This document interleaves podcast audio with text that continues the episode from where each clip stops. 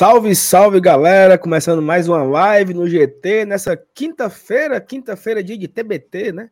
Quinta-feira, dia de carangue... caranguejada, quinta-feira, dia de glória e tradição, tradicionalmente 8 horas todos os dias, falando aqui do Fortaleza, das resenhas, de contratação, de espera, de janela, de jogadores que estão chegando, aqueles que estão saindo, de jogo, né? Fortaleza joga nesse domingo às 18h30 contra o Atlético Paranaense.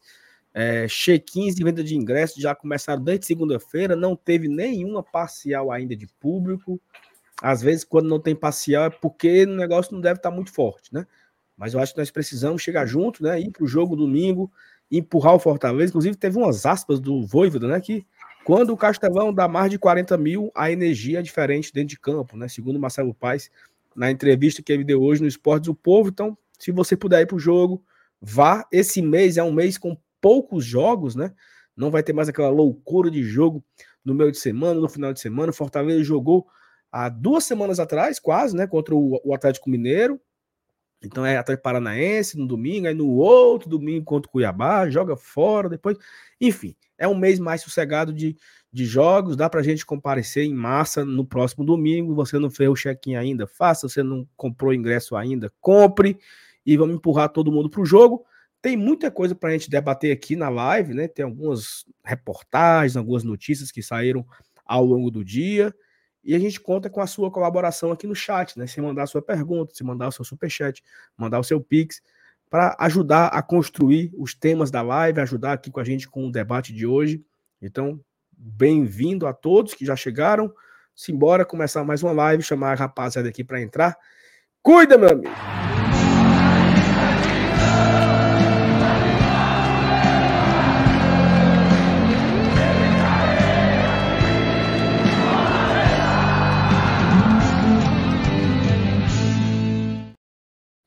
Boa noite, boa noite, meu amigo FT Miranda, boa noite, Juvenal.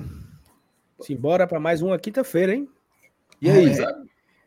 Opa, faça as honras, meu escute Juvenal. Boa noite, boa noite, FT, boa noite, Saulo. Hoje, quinta, quinta do caranguejo, né? Caranguejo. Não, você gosta de, você gosta de ah. meter o pau no cabeludo, Juvenal? Que é isso? Chupar a cabeludinha, né? Que é a patinha, né? Que você tá falando? Isso. Claro, é. claro que eu tô falando é, disso. É bom. Ca caranguejozinho é bom demais. Seu. Mas é, muito bom estar tá, tá essa noite aqui com vocês. Dá muito trabalho, né?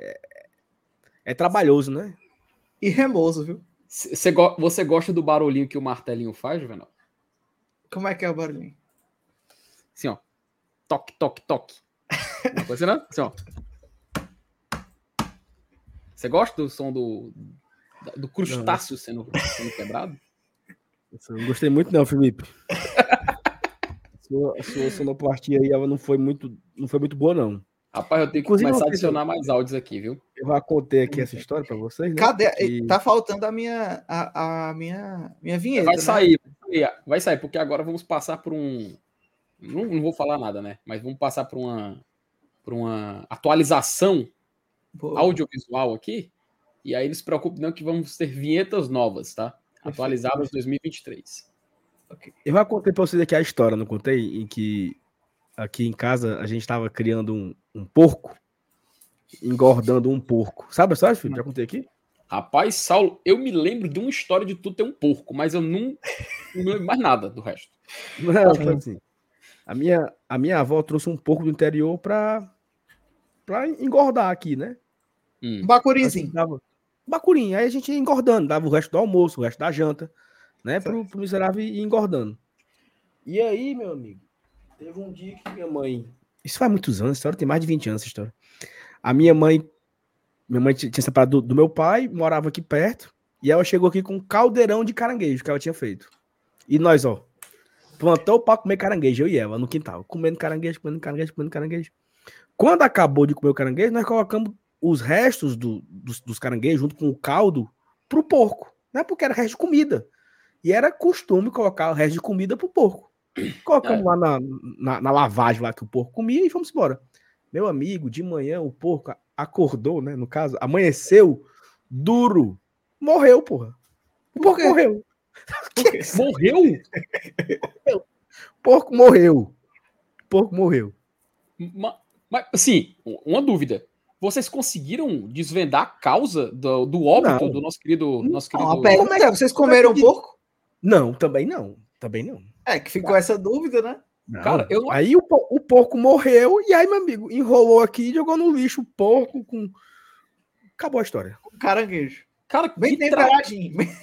Macho, que tragédia suína. Tragédia. não, e assim, eu era uma criança, certo? Criança, 10 anos, 11 anos. Eu sou traumatizado com essa história até hoje. Tinha nome o porco? Não, tinha não, porque o porco tava Ainda sendo, bem, o porco bem, tava ainda sendo engordado para morrer, né? Para matar É, o porco, bem, fazer um, bem. um churrasco e tal.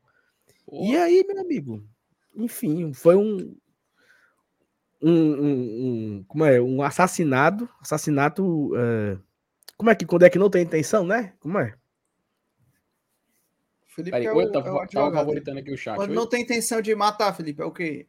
Ah, é culposo, mano. Quando não há intenção de estar. Não há intenção de matar. Pronto, foi o que aconteceu com o pobre do porco aqui. Mas é isso, né? Boa noite a todo mundo, começando aqui mais uma live. É, rapaz, o chat que já começou fervendo, viu? Já tem jeito. Eu vou só dizer uma coisa: a turma tá trazendo tópico adoidado, tá? Porque eu já Tá. vi aqui falando de público, Zé Wellison, Porco, Boa. Galo, só que o Galo é o Atlético. Meu amigo, falando de Furacão. Furacão, o pessoal também tá falando. Ibama, o pessoal falou do Ibama também. Tá uma loucura, cara. Tá aqui aparecendo o chat GPT, sabe? Fale coisas aleatórias. Ele tá mandando aqui aleatório, mas a gente vai conseguir manter dentro dos padrões do, do, do Glória e Tradição. Vai ter uma live de qualidade hoje, fé em Deus Nossa Senhora.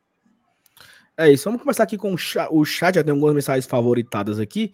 Só com as favoritadas aqui dá pra gente ter vários assuntos aqui, né? Já pra gente, esses primeiros momentos aqui de live, já abordar aqui alguns temas é, de acordo com o chat, né? O Ivens, boa noite, seus lindos e suas lindas. Saudade de vocês, menos do MR. Um abraço pra você, meu engenheiro forte, Ivens Gonçalves, Cabo Bom. E o cabo Acaba- ficou. fi- Ficou. Tá, tá de mal, viu, com o É, MR? ele- só uma coisa, ele, Ah. ma- ele mandou outra mensagem aqui, ó, que ele disse: ADM, me botem no grupo após virar padrinho, viu? Eu lembro Foi que o. Ivens, eu lembro que o Ivens era membro do canal. Ele tinha o selo do É. Globo Tradição do lado do nome dele. É. Ivens. Largou. Cadê o seu selo, Ivens? Quem tirou o seu selo, Ivens? Pelo amor de Deus, meu amigo. É, vire aí, viu? Volte a ser membro, Ivens. Aí a gente bota você no grupo. A partir do, do, Vibrante forte. Do Vibrante Forte, você, vira. E entra lá no grupo. É isso. É... Eu ia. É porque eu parei, deixa eu favoritar aqui várias mensagens aqui do Edberto. É, o Edberto é o seguinte, né? ó. Boa noite, passei cinco dias no interior do Piauí e primeira vez que vi torcedores com camisa do Leão na feira de sábado. Nesses dias só usei camisa do Leão, cada dia uma camisa diferente. Impossível ver isso Legal antes. Massa. Aí ele comentou: algumas pessoas vieram até mim reconhecendo nossas cores e falando que estão assistindo os jogos após 28 anos vi- viajando por essa região. Pela primeira vez, con- constatei a boa fase do Leão desta vez. O legado desses últimos anos com certeza proporciona isto e tenho prazer em divulgar meu time do coração por lá. Muita gente já me identifica como Massa. torcedor do Lion. Massa. Vou até mandar a camisa para um garotinho que é filho do, do primo da minha esposa. É o Lion. Muito legal, né? O Edberto cara. falando aí. Um relato aí da sua. Bem legal, tá, Edberto? Você trazer isso aqui pra gente.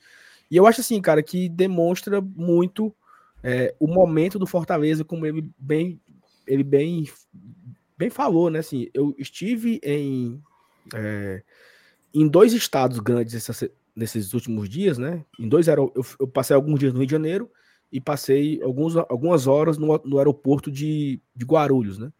E assim, as pessoas falam, tá? Assim, as pessoas sabem quem é o técnico. Eu até contei na, na live de ontem, né? Que eu encontrei um, um corintiano lá na, na neve. E o cara sabia do Voivoda, do Luceiro, do Galhardo, do, Nossa. É, aquele, aquele zagueiro é muito bom, aquele argentino que joga pela direita, o nome, meu Deus, sabe assim? Brits, Uhum. Brits, esse cara é muito bom jogador. Tipo assim, olha, né, um corintiano, sabe? O cara paulista e acompanha o Fortaleza, sabendo o nome dos jogadores e tal. Inclusive, Juvenal, FT, eu tava no, no aeroporto de Santiago E aí, com a camisa do Fortaleza, né? E eu, o aeroporto, você vai naquela, na fila, né? As pessoas vão fila pra. Então, né? O zigue-zague, né? Uhum. Aí teve uma hora que no zigue-zague assim, fiquei de frente com dois jovens, assim. Aí o cara olhou pra mim e disse: Fortaleza! Aí eu, sim, né? Aí ele falou assim: é, tipo assim, é, é, eu não vou saber a, como ele falou, né? Mas ele falou assim: Fortaleza tem um ótimo delanteiro, né? Aí eu disse, sim, Luceiro, eu disse, sim, Luceiro, tipo assim, né? Nos deixou, né? Sabe assim, cara meio que se lamentando. Cara, isso é muito massa, né? Por dentro, por dentro, o coração quebrado do cara. É, tipo assim. Então, olha, olha só, né? Lá em Santiago, aeroporto de Santiago, o cara olhou pro escudo e sabia que era o Fortaleza, sabia que era o time do Luceiro, né? Que Fortaleza, o Luceiro preferiu ir pro Fortaleza do que permanecer no Colo-Colo, né? Que é um gigante de uma de, um, de uma grande capital, né? É, de um grande país, né? Então, assim, o, o Luceiro não saiu de um, de um time satélite veio para Fortaleza. Ele saiu do Colo-Colo. Né? Uma grande equipe. Apenas. É o time do país. É. Então, eu, é eu, legal, o que eu acho massa, o que eu acho massa dessa fase do Fortaleza, assim, é, como até a mensagem estava falando, né, do Edberto, né? É, o Fortaleza vai crescendo também a sua a sua torcida, né? Uma boa fase, uma boa era, né? Então a gente vem vivendo bons momentos aí desde 2018. Você vai ganhando e aumentando a torcida, né? Fortaleza que tem que já era sabido, né? Mas tem a, a maior torcida do estado, agora pelo IBGE, né? A 13 terceira torcida é, é, maior torcida do país. Então, mas, mas só uma, uma, uma correção, né, Juvenal? Não sei se você soube, Parece que o UOL andou, andou comendo bolo aí, né? Fizeram foi? errado, é, Qual foi?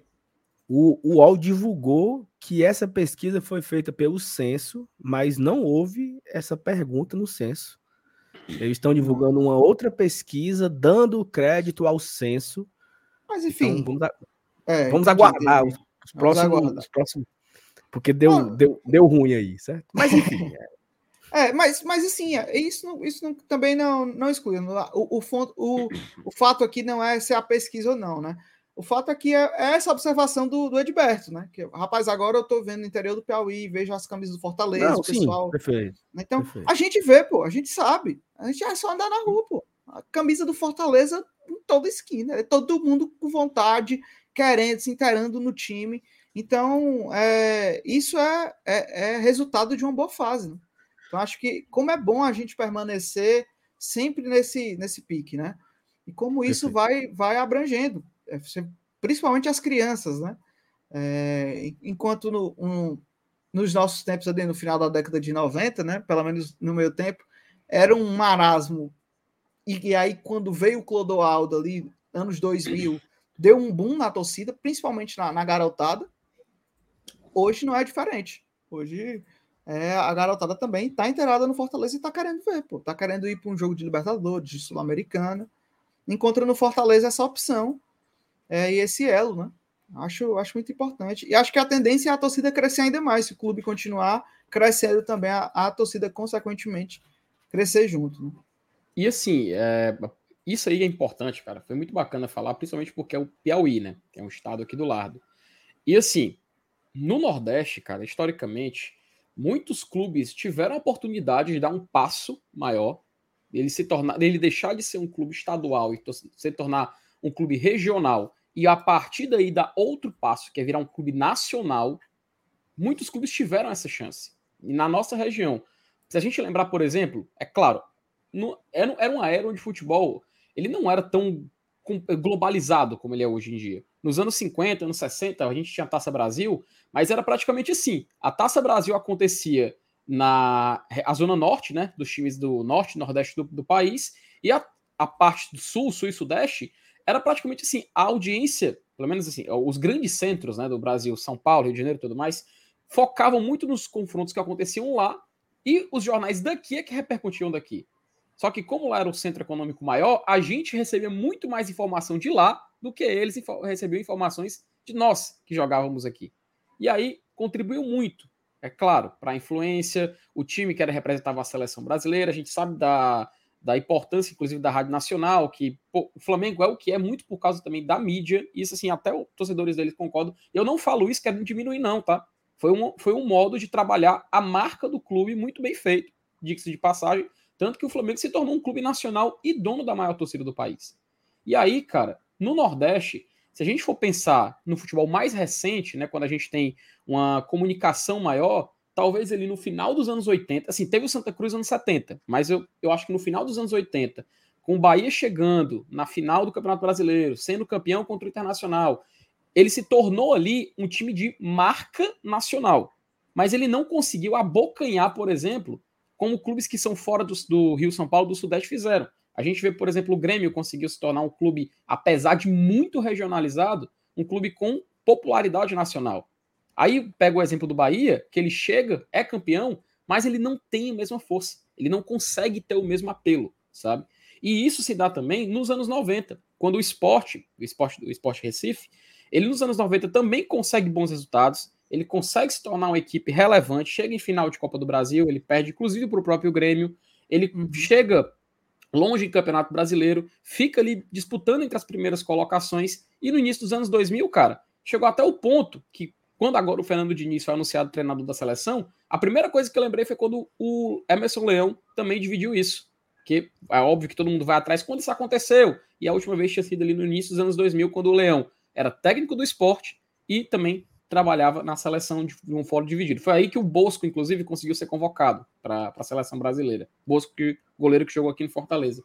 E aí, cara, o esporte não teve essa oportunidade de se expandir, até porque ele foi campeão em 87, mas a gente sabe da toda a confusão que envolve o campeonato. Chega em 2008, ele é campeão da Copa do Brasil. Não consegue.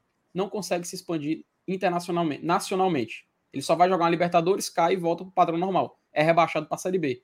Em 2015, 2016, o esporte começa a conseguir caminhar isso. Só que ele não teve, cara, a, talvez a oportunidade, acho que ele não teve o timing correto de tentar cativar torcedores de outros estados. O Fortaleza é o time da vez, cara. E assim, apesar da nossa fase dos anos 60, eu contextualizei ali no começo. Não era globalizado como é hoje. A gente tem a comunicação, a gente tem a internet. Saulo, tu tá aí na tua casa, o Juvenal na casa dele, eu tô na minha. E a gente tá conversando com mais de 400 pessoas, quase 500 agora sobre Fortaleza Esporte Clube. E a, a gente viu, nosso amigo estava ali no, no Piauí e pôde compartilhar e ver torcedores. É, e várias mensagens do FT aqui do, do pessoal comentando que mora em, em, Minas, já viu, né? Uhum. Então, bem legal. E aí, assim, Piauí. E aí, e aí, Juvenal, aí que eu falo. Agora é a oportunidade do Fortaleza, cara. A gente tem a chance de fazer nome, velho. De compartilhar, de fazer o Fortaleza. O Fortaleza já é um time regional mas fazer o Fortaleza se tornar um time ainda maior e ter torcida fora do Nordeste, cara. Porque aí você conquista torcedor, você conquista identidade, Fortaleza vira o símbolo de uma região. Pô, já são dois anos seguidos que o Nordeste está na Libertadores, cara. Foi o Fortaleza que fez isso. E mais uma vez na competição internacional, no mata-mata. De novo, o Fortaleza fazendo isso. E aí, essa é a nossa chance, cara. Essa é a nossa chance da gente dar um salto maior. Entende? É claro que é lento mas tudo faz parte de construção. E claro que títulos ajudam, né? Por isso que a gente trabalha para quem sabe conquistar novos títulos, conquistar novos feitos e se tornar uma equipe cada vez mais nacional. Não uma identidade só regional, mas também um clube que represente o espírito de ser nordestino por todo o país. O time da vez é a Fortaleza. Resta saber se a gente vai aproveitar, né? Perfeito. É, tem aqui um, um o Fábio comentou que a causa da morte do porco foi porque o porco comeu as cascas do caranguejo e as cascas não são digeridas pelo estômago do porco. Então, Caramba, o Fábio aqui explicou. Obrigado, Fábio, pela explicação. Aí, realmente. Nunca, o seu próximo porco, viu? Não... Muito obrigado. O Alaerton, independente de quem jogar, vamos em busca da vitória. Precisamos encostar nos ponteiros. A, a vitória no, nos dois próximos jogos são fundamentais.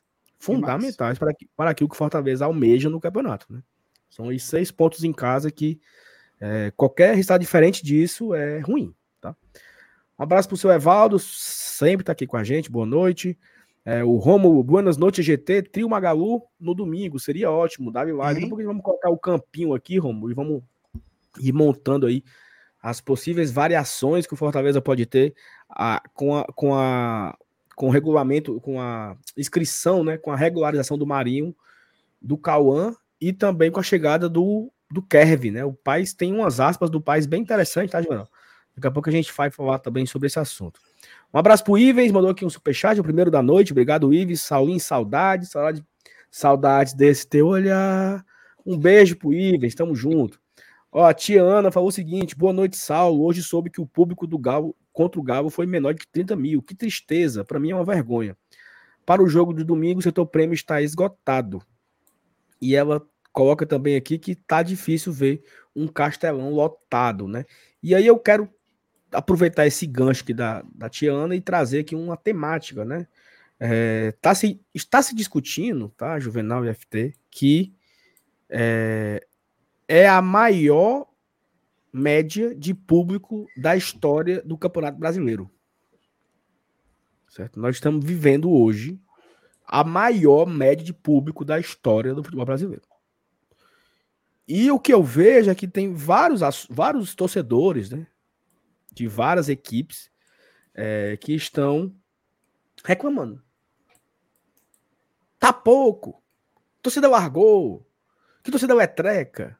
E não sei o que, e não sei o que. O São Paulo, por exemplo, eu tenho aqui o número, vou colocar aqui na tela.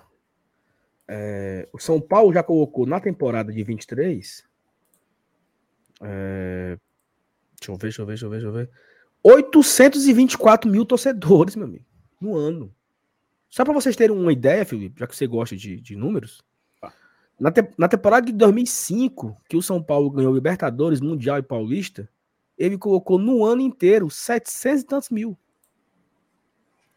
O São Paulo, em um ano que ele não ganhou nada, né? Ele já vai com 824 mil, ainda tem é jogo em casa ainda. Ainda tem pelo menos uns 13, né? 12 jogos em casa como mandante, fora os jogos de Copa do Brasil, fora a Sul-Americana. Né? Então, assim, o São Paulo já, já, vai, já vai com 824 mil, o Corinthians 707, o Palmeiras 744, o Fortaleza vai com 650 mil pessoas. Gente. Cara... 650 mil pessoas já foram no Castelão ou no PV esse ano, meu amigo. Absurdo. A nossa média, a nossa média no ano são 27 mil. E aí eu, ao mesmo tempo que a gente imagina, como a Tiana deu aqui a, o exemplo dela, a gente imagina que, pô, não dá 40 mil contra o Atlético Mineiro é pouco. Não dá 40 mil contra o Atlético Paranaense no próximo domingo é pouco. Eu acho que é pouco para as nossas pretensões, né? Porque a gente sempre quer mais. A gente sempre quer o Castelão com 50 mil, 60 mil. Mas o que eu vejo é que está aumentando o interesse de ir aos jogos. Sim. Eu lembro, eu lembro na Série A de 2006, na própria Série A de 2005. Era uma média de 18, 19 mil torcedores. Um jogo ou outro passava dos 40. Né? Dava 38, 42. Mas a média era ali, 23 mil, 24 mil, 17, 16, 25. Não era assim, Felipe? No ano de 2006, eu, eu lembro até... que. Conclua, conclua.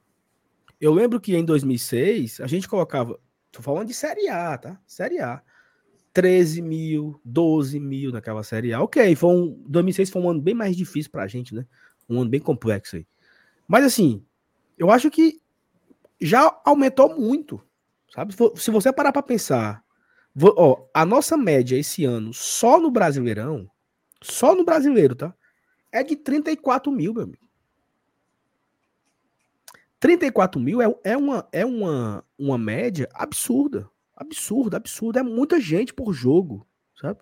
Eu, eu concordo que dá para aumentar, eu concordo que dá pra gente ter a quinta melhor média, a quarta melhor média, né? Eu acho que a gente dá para sempre desconsiderar aí Flamengo, Corinthians, São Paulo e Palmeiras. Que os caras vão todo jogo mesmo. Dá pra gente brigar pela quinta colocação, pela sexta colocação, mas eu não consigo dizer que é um fracasso, né? Pelo amor de Deus. Nós vamos bater um milhão de novo. Só pra galera ter uma. Só pra galera ter uma Nossa. ideia, ano passado, quem colocou um milhão de pagantes ano passado foi Flamengo, Corinthians, São Paulo, Palmeiras e nós. Ou seja, tirando esses quatro que coloca gente pra caramba, coloca gente pra caramba no estádio, é... o Fortaleza foi o único que colocou um milhão. E esse vai colocar de novo. E ano que vem vai colocar de novo. Sabe? Então, assim, é uma rotina que vai se criando, o Juvenal. Vai se criando uma nova era. Eu acho que o Bahia esse ano também coloca um milhão. Olha a briga agora. A briga é para quem coloca um milhão e duzentos. Nós estamos brigando agora por coisa grande, entendeu? Então, é, é, muito legal viver essa nova era. Não é só do Fortaleza, não, tá? Do futebol brasileiro. Saulo, o que eu acabei de falar, cara. O futebol tá ficando mais popular, cara. Ele vai ficar. Hoje o engajamento é muito maior. Inclusive, você falou 2005. Eu fui caçar aqui as médias de público do Campeonato Brasileiro de 2005. Saulo, o Corinthians foi campeão. Você lembra da máfia do apito, aquele campeonato e tudo mais? O Corinthians foi campeão. Olha a média de público. De todas as equipes. É porque teve. Pronto. Não está igual porque tiveram jogos de portões fechados. Olha né? a nossa média aí, né? 2005 aí, mil. tá? 2005. 2005. Aí. 23 mil. 23 mil, ou seja, a nossa média hoje no brasileiro é 12 mil a mais do que essa. E lembrando, né? esse ano era conhecido como o melhor ano do Fortaleza, tá? Isso. Era conhecido como o melhor ano do Fortaleza. Já foi passado para trás, meu amigo. E essa média aí desse Brasil de 2005 aí é a melhor média do Fortaleza, assim, da história, tá? Tirando 19 para cá. É muita gente por jogo que Fortaleza levava e era 23 mil. Né? Então a nossa média no brasileiro ela vai beirar os 40 mil. Porque ainda, ainda teremos grandes jogos, grandes públicos. Né? Enfim, acho que é um, é um assunto bem assim. Acho que a gente tem também que valorizar o que nós já conquistamos, né? Já temos muito, sabe? É, a torcida tá indo, pô. Nós temos... Lembrando, né? Já colocamos na arquibancada esse ano 650 mil pessoas. Entendi. Sabe quem colocou mais que a gente? Flamengo, 1 milhão e 100. São Paulo, 824. Palmeiras, 740. Corinthians, 707. Fluminense, 650. E nós, 648 de presença de público no ano. É gente pra caramba. Saulo, então... e, e, tem um fator cultural também, né? A gente é, vai se habituando, o público cearense vai se habituando também a ir a, a, mais jogos grandiosos cada vez mais, né? Tipo assim, você tem vários jogos aí fodas no mês, né? Então você vai ter que educar essa galera a sempre ir, a entender que o sócio é mais vantagem. Então, porque se você é, em número, a gente tem uma torcida e sempre teve uma torcida muito apaixonada, né? Mas é, culturalmente, nem sempre a gente teve um calendário recheado, né? As duas equipes mesmo daqui da capital, né? As duas equipes nunca tiveram calendários tão recheados como estão tendo nos últimos anos, né? Então, isso também é cultural, né? É, você ir ensinando, você vai criando também uma afeição com, com um torcedor diferente, né? Hoje em dia, você vê que tem mais torcedor que vai todo jogo, né? Antigamente, não necessariamente ia todo jogo, né? Ou quando ia, tinha que ter uma promoção muito grande para você ir, né? Então você vai vai mudando a cultura também do Estado. Eu acho que isso é, é, é uma tendência cada vez mais a crescer, né? Com, com, com isso, a cultura também ficar cada vez mais estabilizada.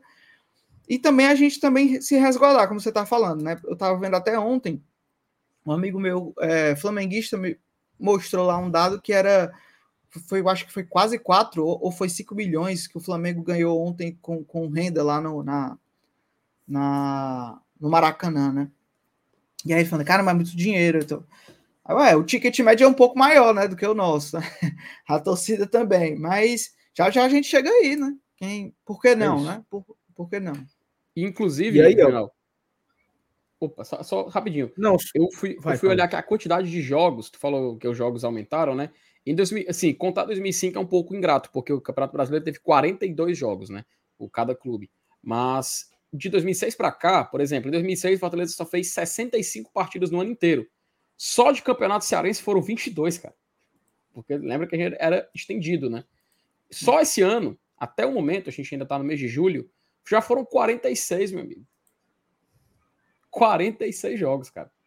É absurda a comparação. É absurdo. Ó, é, o, o, Gustavo trouxe aqui informação, a médias do Fortaleza, né? É, nos anos 2000, a média de 2003 foi 24.300 e a de 2005 foi 23.700. Em 2006, 11.700. Em 2003 e 2005, fomos vice-líderes de público, só perdemos para os campeões Cruzeiro e Corinthians, né? Então, Fortaleza teve a segunda melhor média do brasileiro nesses dois anos. E aí tem um detalhe, né? Palmeiras não tinha estádio como tem hoje, Flamengo era um time falido, que não, ninguém ia para os jogos do Flamengo. O Flamengo era, tinha Maracanã abandonado. Maracanã tinha 10 mil pessoas e era para ser feliz. Né? Porque era uma uhum. torcida que não ia mais para o estádio. A torcida do Flamengo tinha largado o Flamengo nessas, nesses anos aí. É, e aí o Gustavo trouxe mais uma média aqui, ó, que é, 20, 2019 a média do Brasileirão foi 29.760, em 2022 32.961, 2021 teve pandemia, né? Então até, a, até tivemos público no finalzinho lá de 2021, mas foram, foi pouco. E eu tenho uma informação aqui do João Ricardo, tá? É um, um grande parceiro aqui de informações. Ele gera, gera conteúdo lá para a galera do Verminose e tal. Ele me trouxe aqui, Felipe, que na média geral da era dos pontos corridos, 2003 a 2022, né? Todas as médias de público nesses 20 anos, o Fortaleza tem a terceira melhor média. Fortaleza perde para Flamengo e Corinthians. Então, a média geral do Fortaleza, 2003, né, até 2023, né?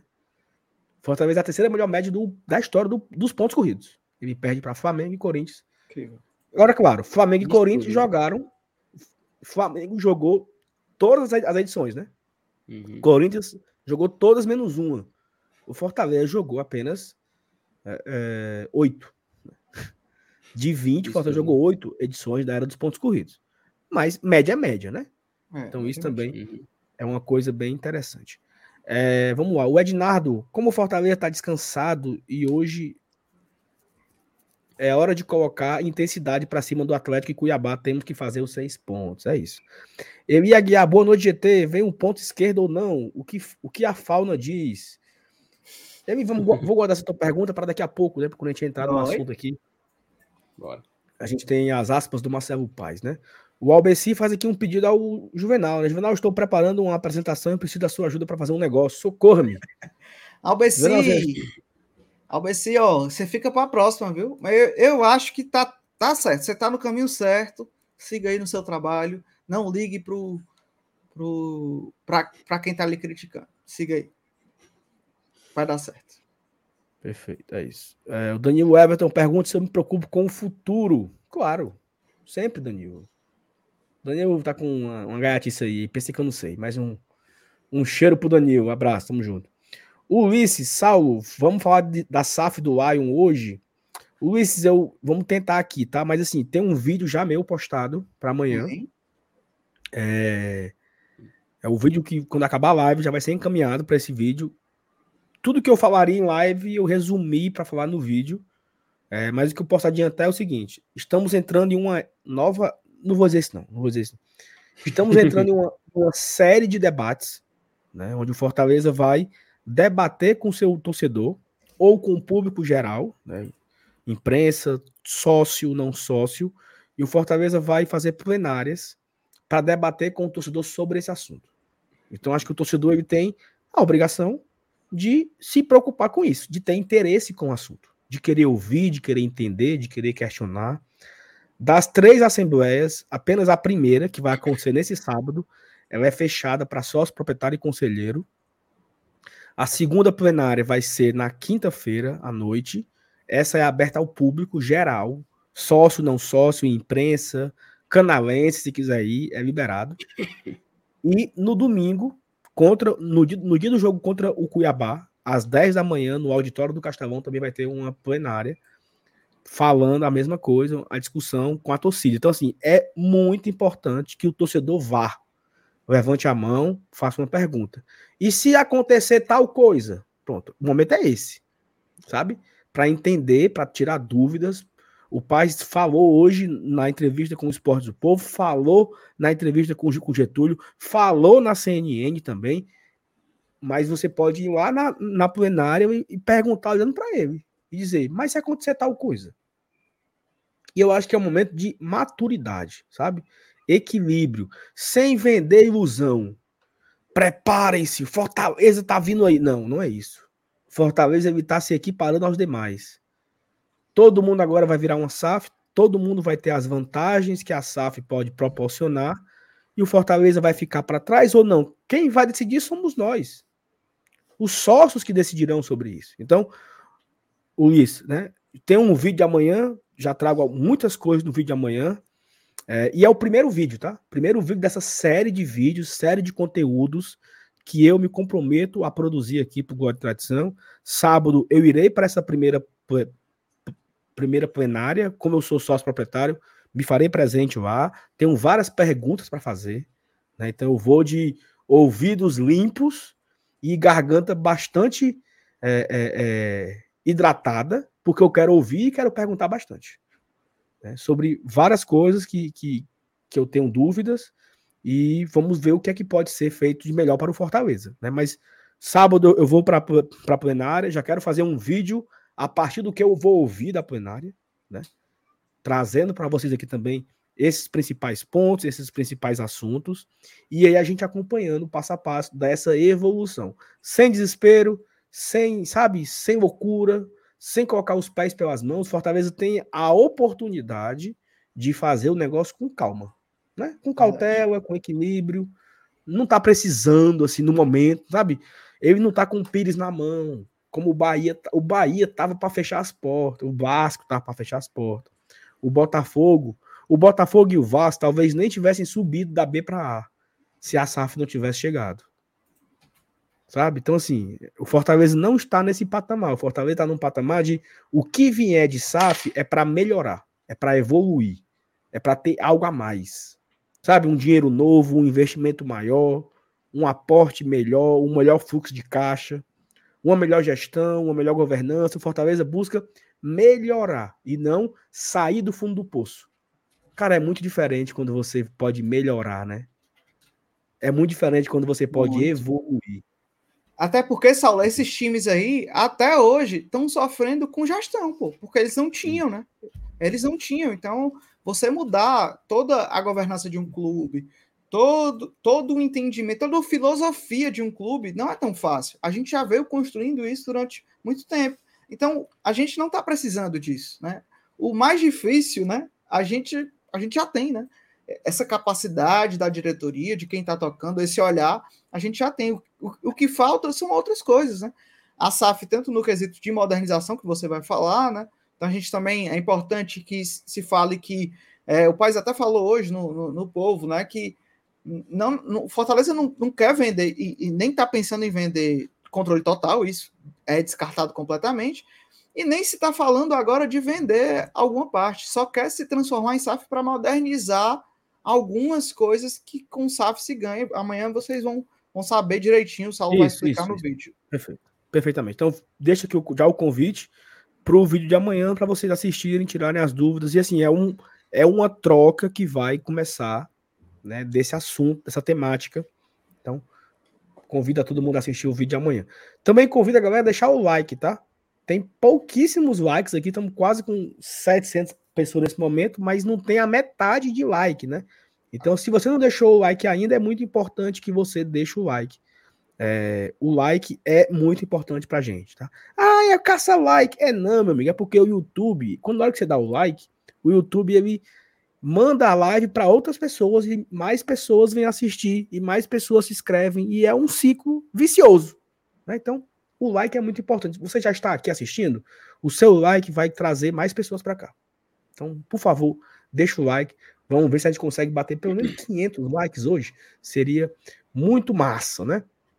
É, o Tarcísio pergunta: acaba, acabaram os São João, o povo tá com dinheiro no bolso. Dito isso, 40 mil domingo. Seria fantástico, fantástico, fantástico colocar 40 mil na Arena Castelão no domingo para empurrar o Fortaleza contra esse Atlético Paranaense, né?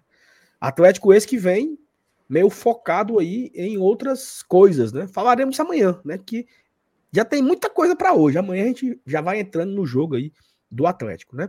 A Tawi mandou o seguinte: a gente colocou na faixa de, dos 20 mil contra o poderoso Águia de Marabá. Venal, Fortaleza contra o River do Piauí, Copa do Brasil 2015. O Fábio tem. Tem isso aqui no, no, no, no BI do Fábio. Deixa eu procurar aqui. É, só para só você ver como a gente evoluiu um, um carocinho, tá? Ó, um, um, jogo contra uma equipe menor. Essa, essa é a comparação, certo? Um jogo com a equipe. Um jogo de Copa do Brasil, de fases né, iniciais, contra uma equipe não, não tão atrativa. É, Fortaleza e River, Copa do Brasil. Sabe qual foi o público?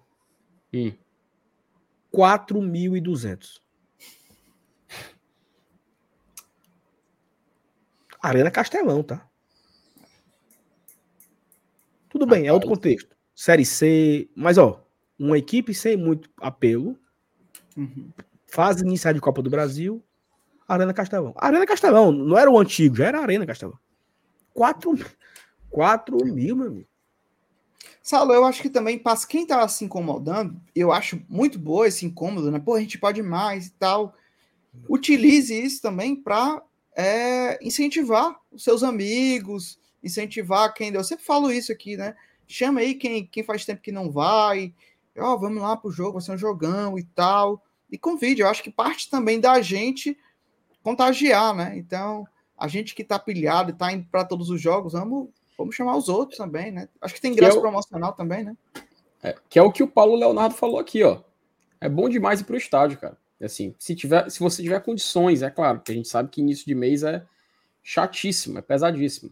Mas se tiver condições, for possível, for viável para muita gente também, porque tem a questão do transporte, vale a pena, cara. Vale a pena porque é uma experiência muito boa e a gente tá vivendo uma- fase espetacular, assim, nos últimos anos do Fortaleza que não dá para ignorar, né, Juvenal? É, e, e que você falou muito, muito interessante, assim, experiência. É, a experiência aí, eu acho que o Saulo pode até falar sobre isso, né? É, com mais propriedade, que ele acabou de vir de dois jogos fora, mas a experiência de um jogo do Fortaleza é massa, pô.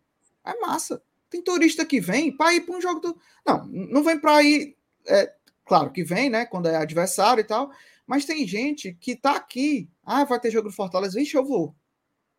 A galera vai porque é massa, pô tem uma fanfest lá em cima, se for na Bossa Nova tem uma banda, tem, aí a torcida é um show à parte, né, com mosaico, ou quando não tem mosaico, os bandeirões, a música, então a gente tem que, que, que incentivar, e eu acho que a experiência do estádio é, é fenomenal, assim, eu acho que é, é muito diferente de, de você estar em casa. Saulo, tu Ó, o- sentiu diferença, assim, no, tu foi no Maracanã e, no, e lá no, no Chile, né? No Teniente, né? Diferença de quê? de experiência do, do estádio mesmo, de você entrar no jogo, de torcida.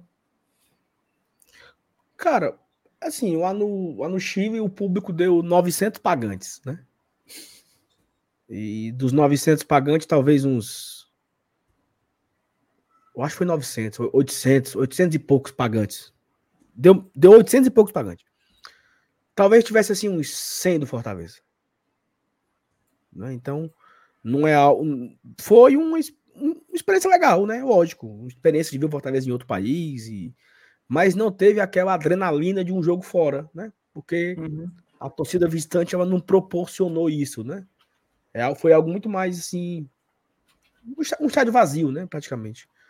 É, já no Maracanã não, no Maracanã é foi algo pesado, né? 64 mil pessoas assim, então foi um negócio massa de ver, né? A torcida cantando, a torcida empurrando, vibrando, né? Como como cada um tem a sua particularidade, né? Então, assim, foi uma experiência bem legal de vivenciar o Fortaleza como visitante no Maracanã. E assim, Maracanã é um estádio extraordinário, tá? Cara, internet funcionando perfeitamente. É, os banheiros limpos, assim. Dois caras dentro do banheiro, toda hora limpando, toda hora, toda hora. Dois caras lá limpando, sabe? Foi lá também, foi lá. Tu. Foi, claro que eu fui. E, e Saulo, olha Os que dois. Saulo, tu chegou, dois. a ver o, chegou a ver os vídeos do Arruda, cara, nessa semana? Não. Felipe, sabe, sabe o que é mais louco? Ó, o que é Hum. mais louco, tá? Isso aqui é um. Isso aqui é um, tá? O cara vai no bar, tá ver o jogo, meu amigo. O cara tá no bar, Juvenal, no estádio, no bar, comprando cerveja e tá passando o jogo na televisão. Primeiro ponto, certo? Isso é, isso é uma, isso é uma coisa. Segunda coisa. 64 mil pessoas, quando acabou o jogo, eu demorei, sei lá, 40 minutos para sair do estádio. É, meu amigo, parece que não tinha acontecido nada do lado de fora. A, a, a evacuação ela é imediato, sabe, Juvenal? Tudo bem, tem um metrô na porta, ajuda muito, né? Várias linhas de ônibus, várias paradas de ônibus, do lado da, UF, da, da UERJ, na frente do Maracanã também tem várias. Mas, bicho, assim, é, é... nada. Assim, não tinha trânsito, não tinha muvuca, não tinha multidão. Os caras estavam já varrendo o, o, a calçada, a prefeitura já estava varrendo a calçada, limpando. E assim, parecia que tinha. Era uma, um sábado à noite que não aconteceu nada. Eu fiquei impressionado. Eu disse, pô, como é que pode? Eu tava aqui agora e não tem mais ninguém, não tem nada, zero, assim, sabe? Fluxo de pessoas, engarrafamento, um negócio assim impressionante mesmo. E aí o Jefferson lembrou aqui também no Monumental, o jogo do Fortaleza contra o River. Uhum. Cara, acabou o jogo, meu amigo. Psh, sabe assim? Não tem engarrafamento, não tem trânsito, não tem. Impressionante. Coisas que o Fortaleza, o, o Castelão não tem isso. E eu te, eu te, eu te devolvo, Saulo, o que explicaria esse fenômeno, essa diferença? que explicaria? Não, eu acho que a, a melhor explicação é que o Maracanã foi construído e pensado para receber jogo de futebol, né? jogo de futebol. Seguinte, ó, vamos pro jogo. Tem que ter um metrô na porta, tem que ter um ônibus na porta, tem que ter uma boa localização. A torcida que vem para cá vai sair nessa avenida, a torcida que vai para essa avenida. O Maracanã, o, o Castelão é no meio de um, de, um, engodo, meu amigo. Que não tem parada de ônibus, que não tem metrô. É um engarrafamento absurdo. Então, assim, é, é um negócio completamente maluco, sabe? Maluco, maluco. Eu fiquei impressionado com a eficiência dos caras do Maracanã. E olha que o Maracanã é assim, é cheio de problema, né? Gestão, quem é que é o, é o uhum. Flamengo, é o Fluminense, é a prefeitura e, né, confusão, mas assim, é um, algo extremamente top assim, sabe? Foi uma experiência incrível assim, sabe mesmo? Perdemos e tal. Mas assim, em termos de logística, né? Imagina só, FT. Ó, oh, Fortaleza e Esporte. Fortaleza hum. foi o nosso último grande público, né? 60 mil pessoas, Fortaleza e Esporte. Uma hora e meia depois, tinha engarrafamento ali, cara, na rotatória. Tá Uma hora e meia depois, Alberto Craveiro tava parada. Uma hora e meia depois, o estacionamento do Castelão tava engarrafado. E tinha chovido, né, cara? Piorou tudo. Uma hora e meia depois. O Maracanã, 40 minutos depois, parecia que não tinha acontecido nada. Nada. Juvenal, nada. Sabe o que é nada? As luzes apagadas, os caras varrendo a calçada, meu amigo. E os ambulantes já fechando as barraquinhas. 40 minutos. Um público de 65 mil pessoas no estádio. Assim, é, sabe o que é isso? É você fazer algo para algo. O Maracanã foi construído não para a Copa do Mundo. O Maracanã foi construído para a Copa do Mundo, mas para os jogos de Flamengo, jogos de Fluminense, jogos de Vasco, jogos de Botafogo, para um show que vai ter, sei lá. O Castelão foi construído para a Copa. Como é que é na Copa? Não, na Copa os caras vão parar os bolsões no BNB e nas, na, na Secretaria do Meio Ambiente, a galera vai a pé. Perfeito. E depois, meu amigo? e, no, e no dia de Clássico Rei, como é que vai ser aqui a putaria? E no dia de Fortaleza e, e Esporte, que vai dar 60 mil pessoas, como é que vai ser? E foi o primeiro a ser é entregue, um, né? É um trânsito caótico, meu amigo, o Castelão. Caótico e é um cabaré. E nós aqui que fazemos as lives, que a gente sai do, do Castelão uma hora depois, ainda pega, dependendo do jogo, Felipe, pega engarrafamento uma hora depois que a gente sai. Uhum. Né? Enfim. É... é isso, né? A Thalia falou aqui, o Paulo também falou como é muito bom ir pro estádio. E é muito bom viver as experiências né, que, que o Fortaleza me proporcionar a viver, né? Assim. Porque eu não iria para o Chile se não fosse Fortaleza, eu não iria para o Maracanã se não fosse o Fortaleza, né? Então, foi muito legal vivenciar esses dois últimos jogos. Estou ansioso, viu, pai, para o Castelão domingo, viu, Juvenal? Muito ah, ansioso. Também, uma... também.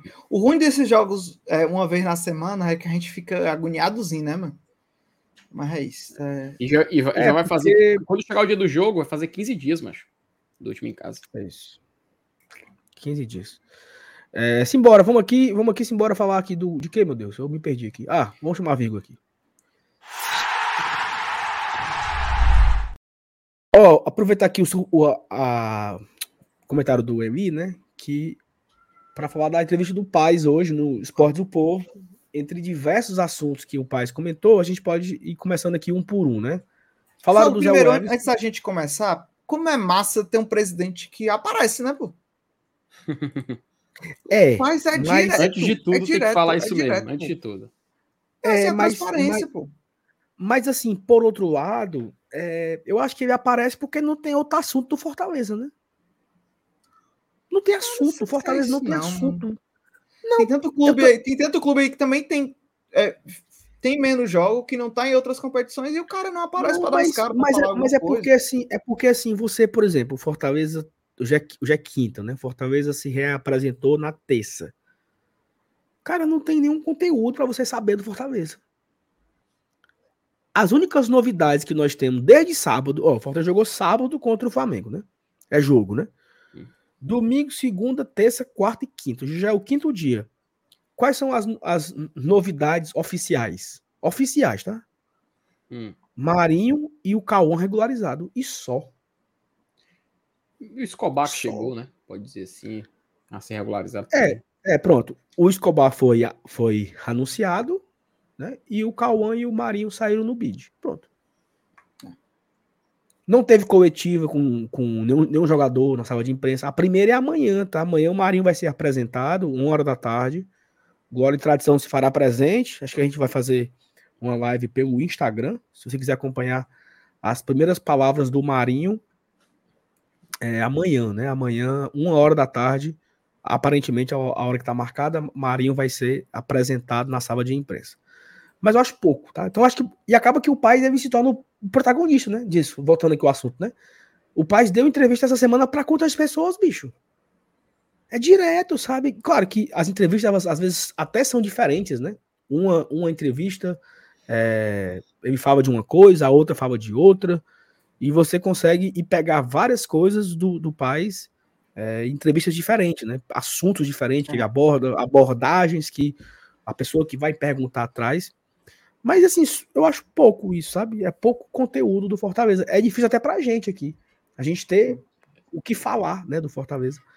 A gente fica repercutindo as notícias que saem na imprensa, bastidores e tal, né? Saulo, sendo bem sincero, tem muitas entrevistas do Paz, cara, que assim, não por culpa dele, tá? Não por culpa dele. Mas quem entrevista ele faz as mesmas perguntas que outros 500 entrevistadores já fizeram, cara. Isso. Como é que o Voivoda chegou aí? Né? O Ceni, você ainda fala com ele? Como é a relação com ele hoje em dia? Né? Como é que é, o, como é, que é ver o Fortaleza entre agora os grandes do país? Mas é a mesma coisa. E o Ceni, hein, paz? E o Ceni, hein? Pois é, não, então eu falei aqui, pergunta do Ceni também. Fica uma coisa repetitiva e eu falo de novo, não é por culpa dele, cara, é porque as perguntas que chegam são as mesmas. Quando ele, por exemplo, é entrevistado pelo povo, é bacana porque, por ser um veículo local, sabe do dia a dia do Fortaleza.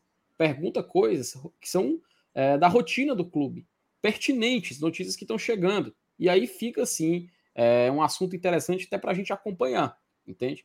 Por isso que eu acho bacana, às vezes, quando o Paz vem aqui no GT, vai no BL, vai no Razão, enfim, ele vai e responde as perguntas diretamente para o torcedor. Eu acho bacana por isso. Agora, só peraí, algumas peraí, entrevistas peraí, essas mais nacionais é que fica Opa. Boa noite, bancada. Estão fechados com os 35 pontos ao final do primeiro turno. Vencer as quatro. Meu. Oxi, pelo amor de Deus, Rivaldo. Rivaldo, tu tem noção que isso aí seria a melhor campanha da história em um primeiro turno, né? Mas, pelo amor de Deus, Rivaldo. Na hora, meu amigo, na hora. Ei, Rivaldo, se o Fortaleza fizer 35 pontos, o Juvenal bota o teu nome no braço, Rivardo Lima. Não, Pegou peraí. Para, pô. Já basta, já basta a promessa, já basta a promessa que eu, tu e o Dudu, eu, tu e o Dudu fez na, na live. De renda, de renda, de renda, de renda. De renda eu faço, de renda eu faço. Pronto. Fechou os 35 pontos, eu faço. Rivardo de renda. Meu Deus. Agora quem é que faz? Tem que ir pra praia, né? Fazer praia, na praia. Prato Futuro, 10 conto. Pronto. Horacina. Oh, meu Deus oh, do céu. Não. Tu não faz também, não, Saulo? Faço. Rivardo. Rivardo. Ei, o, o Minhoca tava querendo, Felipe, que o Fortaleza fizesse no mínimo 26 pontos. Dá pra gente, dá pra gente até depois é, simular, né? Trazer aqui o Minhoca, que é tanto assunto, né? Trazer aqui o Minhoca pra gente simular aí o fechamento do turno, né? Boa. O Minhoca diz 26, tá? Estamos com 20. Duas vitórias. Nada. Ainda faltam quantos jogos ainda? Quantos jogos? Faltam cinco jogos. Não, seis jogos. Seis, a gente tá na rodada seis, 13, seis. né? Faltam seis jogos. Porra. Fazer nove, 20, fazer on, 10 pontos, 30. Fechar ah, com 30. Vocês estão ligados que fechando com 30 é só ganhar cinco dos sete, jogos sete, sete do primeiro turno e já garante a permanência ali. Logo de cara. Rapaz, e começa, e começa por domingo, viu? Começa por domingo. Se Deus quiser, se Deus quiser. Mas assim, voltando à entrevista do Paz, né? É, muitas coisas foram faladas. Vamos lá, vamos por partes aqui. Eu não sei se tem, se tem reportagem para vocês ir compartilhando. Se tiverem, porque eu, como eu dei entrevista para o Esportes do Povo, eu acho que eles repercutiram bastante lá. A primeira, né? Zé Wellison foi sondado pelo Corinthians e o Paz confirmou que foi. Certo? Perfeito. O Paz confirmou que houve uma. uma a palavra não é sondagem, né? Houve uma. Interesse. Interesse. Uma consulta. Ofici... Uma consulta. Oficial e formal do Corinthians. Tipo, queremos ele. Como é que faz, né? Hum. E aí, é, existe a história que o Corinthians ofereceu o zagueiro que tá no Bahia. Né? Agora eu confesso a Raul vocês Gustavo. que eu peço perdão. Raul Gustavo, perfeito. O Fortaleza dava o Zé Everson, o Corinthians mandava o Raul Gustavo, um emprestava para o outro e ficava por isso. É, isso foi oficial, tá? Isso aconteceu. O que é que o Fortaleza, segundo Marcelo Paes, entende? Aí eu não sei se ele está é, disfarçando, obviamente, porque o negócio pode estar rolando e ele não vai dizer sim, estamos negociando, sim, o Zé vai. Não, ele não vai dizer isso, né? É, mas ele diz que estão. O Fortaleza não tem interesse, porque o Fortaleza, ele acredita que o Fortaleza vai vender sim o Hércules, né? Que a qualquer momento pode chegar a proposta para o Hércules, e ele não queria perder dois zagueiros, dois volantes de uma volantes. vez só, Zé Everson e Hércules. E aí vem um grande forma. Isso aí a gente sabe daqui a pouco, tá? O Zé Everson já tem seis jogos na temporada. Se ele, no, no brasileiro. Se ele jogar domingo, acabou. Se ele não for relacionado domingo, eu acho que também acabou. Né? Assim, fica hum, claro. Entendeu? Entendeu aí? Sim, se, sim. Ele, se ele for relacionado, se ele for titular, não, não vai sair. E se ele não for relacionado, é porque vai. É. Então, eu acho, assim, Saulo, ele é uma peça importante, sabe, para o elenco. É, eu não vejo, claro, dependendo da proposta, né, e o que é que o Corinthians estiver disposto, mas assim, o Corinthians também que está bem bem aquém, assim, né? Então tem, tem que se ver assim direitinho, mas assim, a, a primeiro momento eu acho que o, o, o Voivoda pode contar com ele. Ainda mais com a saída dessa do Hércules, sai o Hércules e sai o Zé, mesmo que a gente traga alguém, tem que ser alguém que vai encaixar logo de prima, né? Então, não sei. Acho curioso, mas. E que massa o Fortaleza tendo essa postura, né? De ah, a gente conta com o jogador, a gente tem. É ele disse que ele disse que é um jogador importante, né? Que ele é. conta com o atleta e não quer. Ó, Fortaleza não tem interesse, né? Então, hoje é quinta-feira, o jogo é, o jogo é domingo, né? Então, assim, a, é como eu falei, Parece. domingo nós saberemos. Porque o Zé tá treinando normal, não tem nenhuma lesão. E ele falou até dados, sabe, Juvenal? Ó, dos últimos 10 jogos, foi titular em, foi titular em 5, entrou em 2, não, e quando não entrou é porque ele tava doente. Né? Então. O Zé que foi é... um dos poucos, é... Saulo, que, que tava bem naquela, naqueles últimos três jogos ali antes da data FIFA, né? Que tava todo mundo mal e ele vinha entrando bem ali, né? Uhum. Então. Zé... Cara, cara, tem um detalhe: o Corinthians pro, tá propondo um empréstimo, né? A gente tem que lembrar que o Fortaleza adquiriu o Zé Wellison recentemente, cara, né? Nesse recorte mais recente. Foi no final do ano ou foi no início desse ano, Saulo? Agora me falta a data exata. Eu acho que foi ano passado, Felipe. Ano passado ainda, né? Foi a negociação. Não né? ainda. Acho que não, e não foi nem no final do ano, não. Foi. Foi durante a temporada, né? Ah, inclusive teve Isso. até um, um, um, que ele ia jogar contra o Atlético, né? Ele tinha sido adquirido, ele poderia jogar. Agora eu lembrei desse, desse tópico que a gente discutiu aqui no GT. Cara, sendo bem sincero, eu acho que, assim, concordo com o Juvenal completamente. O Zé Wellison, ele, se, ele, inclusive, é um jogador que muita gente pensa que ele é mais velho do que ele realmente é. Cara, ele tem 28 anos, pô. Né? E tá entregando, tá entregando tecnicamente aqui no Fortaleza. Eu não vejo muito sentido, assim, por essa proposta inicial, não vejo muito sentido a gente abrir mão do jogador que está sendo utilizado. Se a gente olhar para os outros jogadores da posição, por exemplo, Zanocelo, cara, é visível que na preferência do Voivoda, o Zé Wellison vem primeiro na hierarquia. Ele está constantemente entrando no segundo tempo, ou até começando a certa partida, um aqui ou acolá. Então, assim, eu não vejo muito sentido nesse negócio, nesse empréstimo, né? Tem até uma. Eu não sei se foi no Povo ou não foi no, no Diário do Nordeste, fala que noticiou, que talvez o Corinthians poderia oferecer outros jogadores também nesse negócio, né? Existia essa, essa possível alternativa.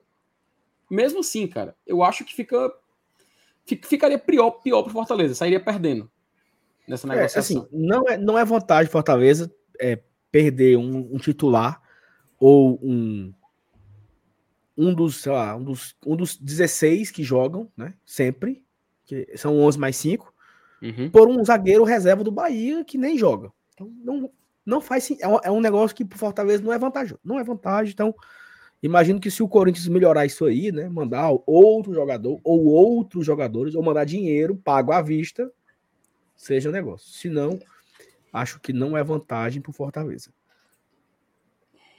É. é. isso. Aí, assim, continuando com as favas do Paz, é, ele não foi perguntado sobre o, o Sebadios, né? Que eu acho que foi durante a entrevista dele que saiu a notícia que o Ceballos estará sendo emprestado pro. Qual é o time lá da Colômbia? Não é, é o, o América de Cabo. Júnior Barranquilha. É. Júnior Barranquilha, isso. O América de Cabo tinha interesse de comprar, né? Mas o América, mas o Barranquilha tem interesse de comprar com opção de compra, né? De emprestar com opção de compra. Hum, pegar um empréstimo. É, por empréstimo, opção de compra. E assim, é uma boa, é um bom negócio. Por quê? Porque o Ceballos, ele perdeu o espaço, né? Você tem ali Brits, Tite e Benevenuto brigando. Você tem o Chapo como opção, é, que ainda não ainda não fez, fez, fez, a sua estreia. E o Sebades, ele, além de perder o espaço do técnico, ele não tem todo esse apreço da torcida, né? Então, assim, a torcida do Fortaleza ela perdeu um pouco a paciência com o Sebades. E eu acho que o melhor seria realmente ele jogar, né? Por uma outra equipe, ganhar oportunidades. E se o Fortaleza conseguir vender ele por um bom negócio, pô, bicho, é isso. Ele tá voltando pro, pro, pro. Ele é de lá, né? Ele é, é colombiano. É. Ele é colombiano, vai estar tá voltando também. Assim, eu sinto, sabe? Eu acho que. Acho que o, o é um, um, um, jogador muito novo, né? Acho que ele ganha, ganha uma experiência aqui no Fortaleza muito grande. Claro, ainda está em formação.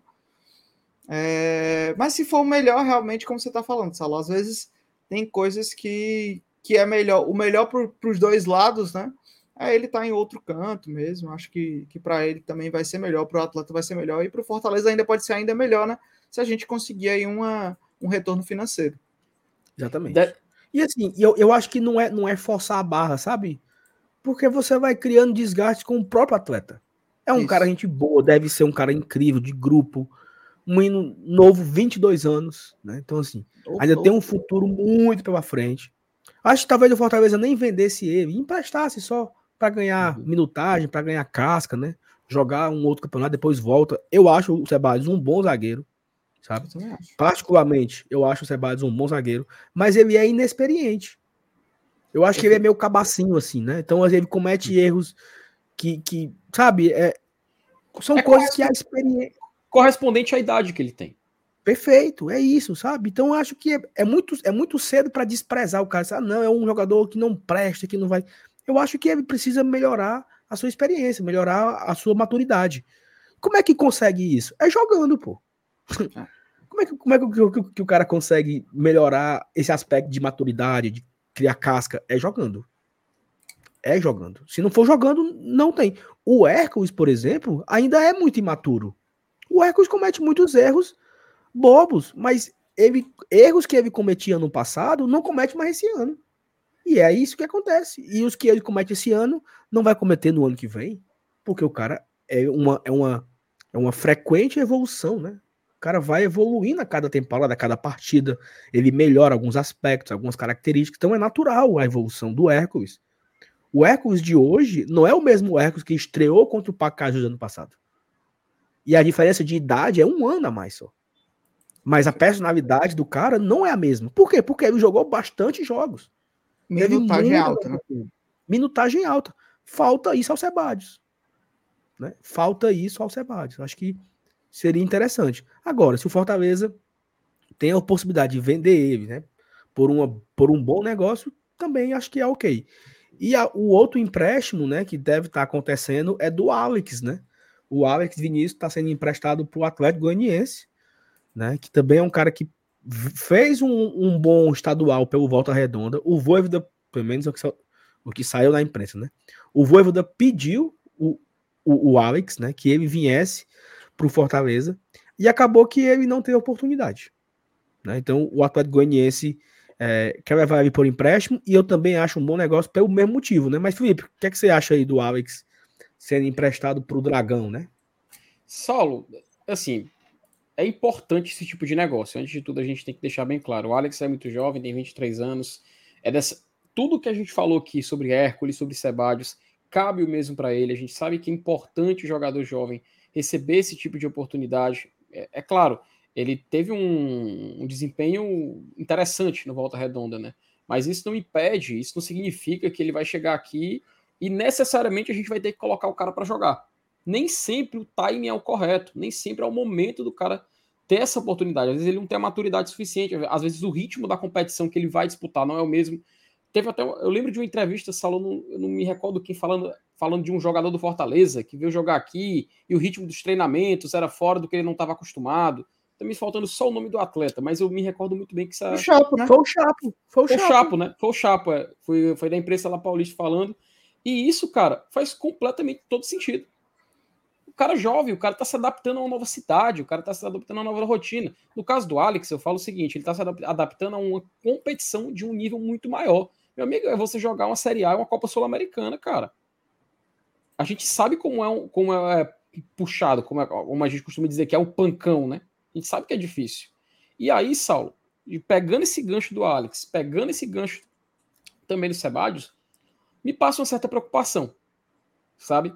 Porque assim, a gente está abrindo mão de alguns zagueiros. O que, que resta?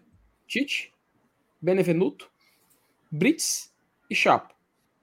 A partir do momento que o Sebadios e o Alex possam ser negociados, só restam quatro. E eu fico um pouco preocupado porque o Chapo, a gente não viu ele ainda nem entrar em campo. Mas aí, mas é que tá. Saindo o Alex, saindo. Saindo. Cara, é assim: saiu o Sebadios, tem que vir um. Saiu o Sebadios e o Alex, tem que vir dois. Ah, Ou sim, pelo menos sim. um, assim. Pelo menos, pelo menos um. um melhor, cara, né? vira, vira, necessidade, velho. Deixa oh, de ser. Necessidade. Vira o, necessidade. O, o Paulo até falou assim, então traz para quê? Paulo, eu não sei se é assim, cara. Eu acho que assim, não é sempre que um jogador vai encaixar, ainda mais essas apostas, esses jogadores mais novos, ou que vieram de, de um, um nível de exigência um pouco menor.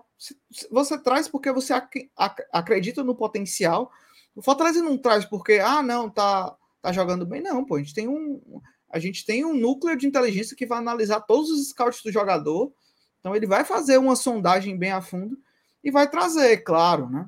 Nem, não é 100%, nunca é 100%. Da nossa janela, famosa janela é, é, é, do, do, meio do ano passado, tinha o, o, o Fabrício Baiano ali. Aproveitou-se a maioria, mas tinha sempre tinha vai ter alguém que. Tinha o Luan Poli. Então eu acho que também não é assim. E outra, tal hora a gente acerta, né? O Hércules não foi um acerto, né? Moisés não foi um outro acerto? Então, acerta, calma, tenha calma também. Né? Juvenal, olha os jogadores sub-23, sub-23, sub-24 que Fortaleza trouxe recentemente. Certo. Assim, eu, eu, eu entendo, eu entendo o olhar tipo assim, do ah, então para que traz? Cara, vou dar um exemplo. A gente trouxe um lateral esquerdo que tem 23 anos. Lucas Esteves. Deu certo? Aparentemente, não. Beleza, faz parte. Caio Alexandre, 23 anos quando chegou aqui. Deu certo? Deu. Meu amigo, é só olhar para quem está jogando dentro de campo. Então faz parte do negócio. Erros e acertos fazem parte. São jogadores jovens, cara. Jogadores que têm potencial e vai dar certo aqui ou não é outra história. O, por exemplo, o Lucas Esteves pode ir para outro clube e arrebentar, cara. A mesma coisa, sim, vou citar um exemplo. O Capixaba jogava no Bahia. Ele era amado ou odiado por lá? Odiado. meu amigo, o pessoal ficava. O pessoal do apelido dele de Free Fire, não sei se vocês lembram. Juninho Free Fire, o pessoal dos canais do Bahia chamava. O cara chegou aqui, meu amigo, simplesmente se valorizou ao ponto de hoje no RB Bragantino ser vendido para o RB Bragantino e ser especulado até jogando fora do país, pô. Faz é, parte, Bené, cara. Faz o, parte o até, O Kevin até lembrou aqui, ó, do, do Bené, pô. O Bené que era um jogador é, cria do Botafogo, né? Que a torcida do Botafogo pegou no pé dele ao extremo lá e ele vem para cá bem novinho e joga a bola e come a bola, pô.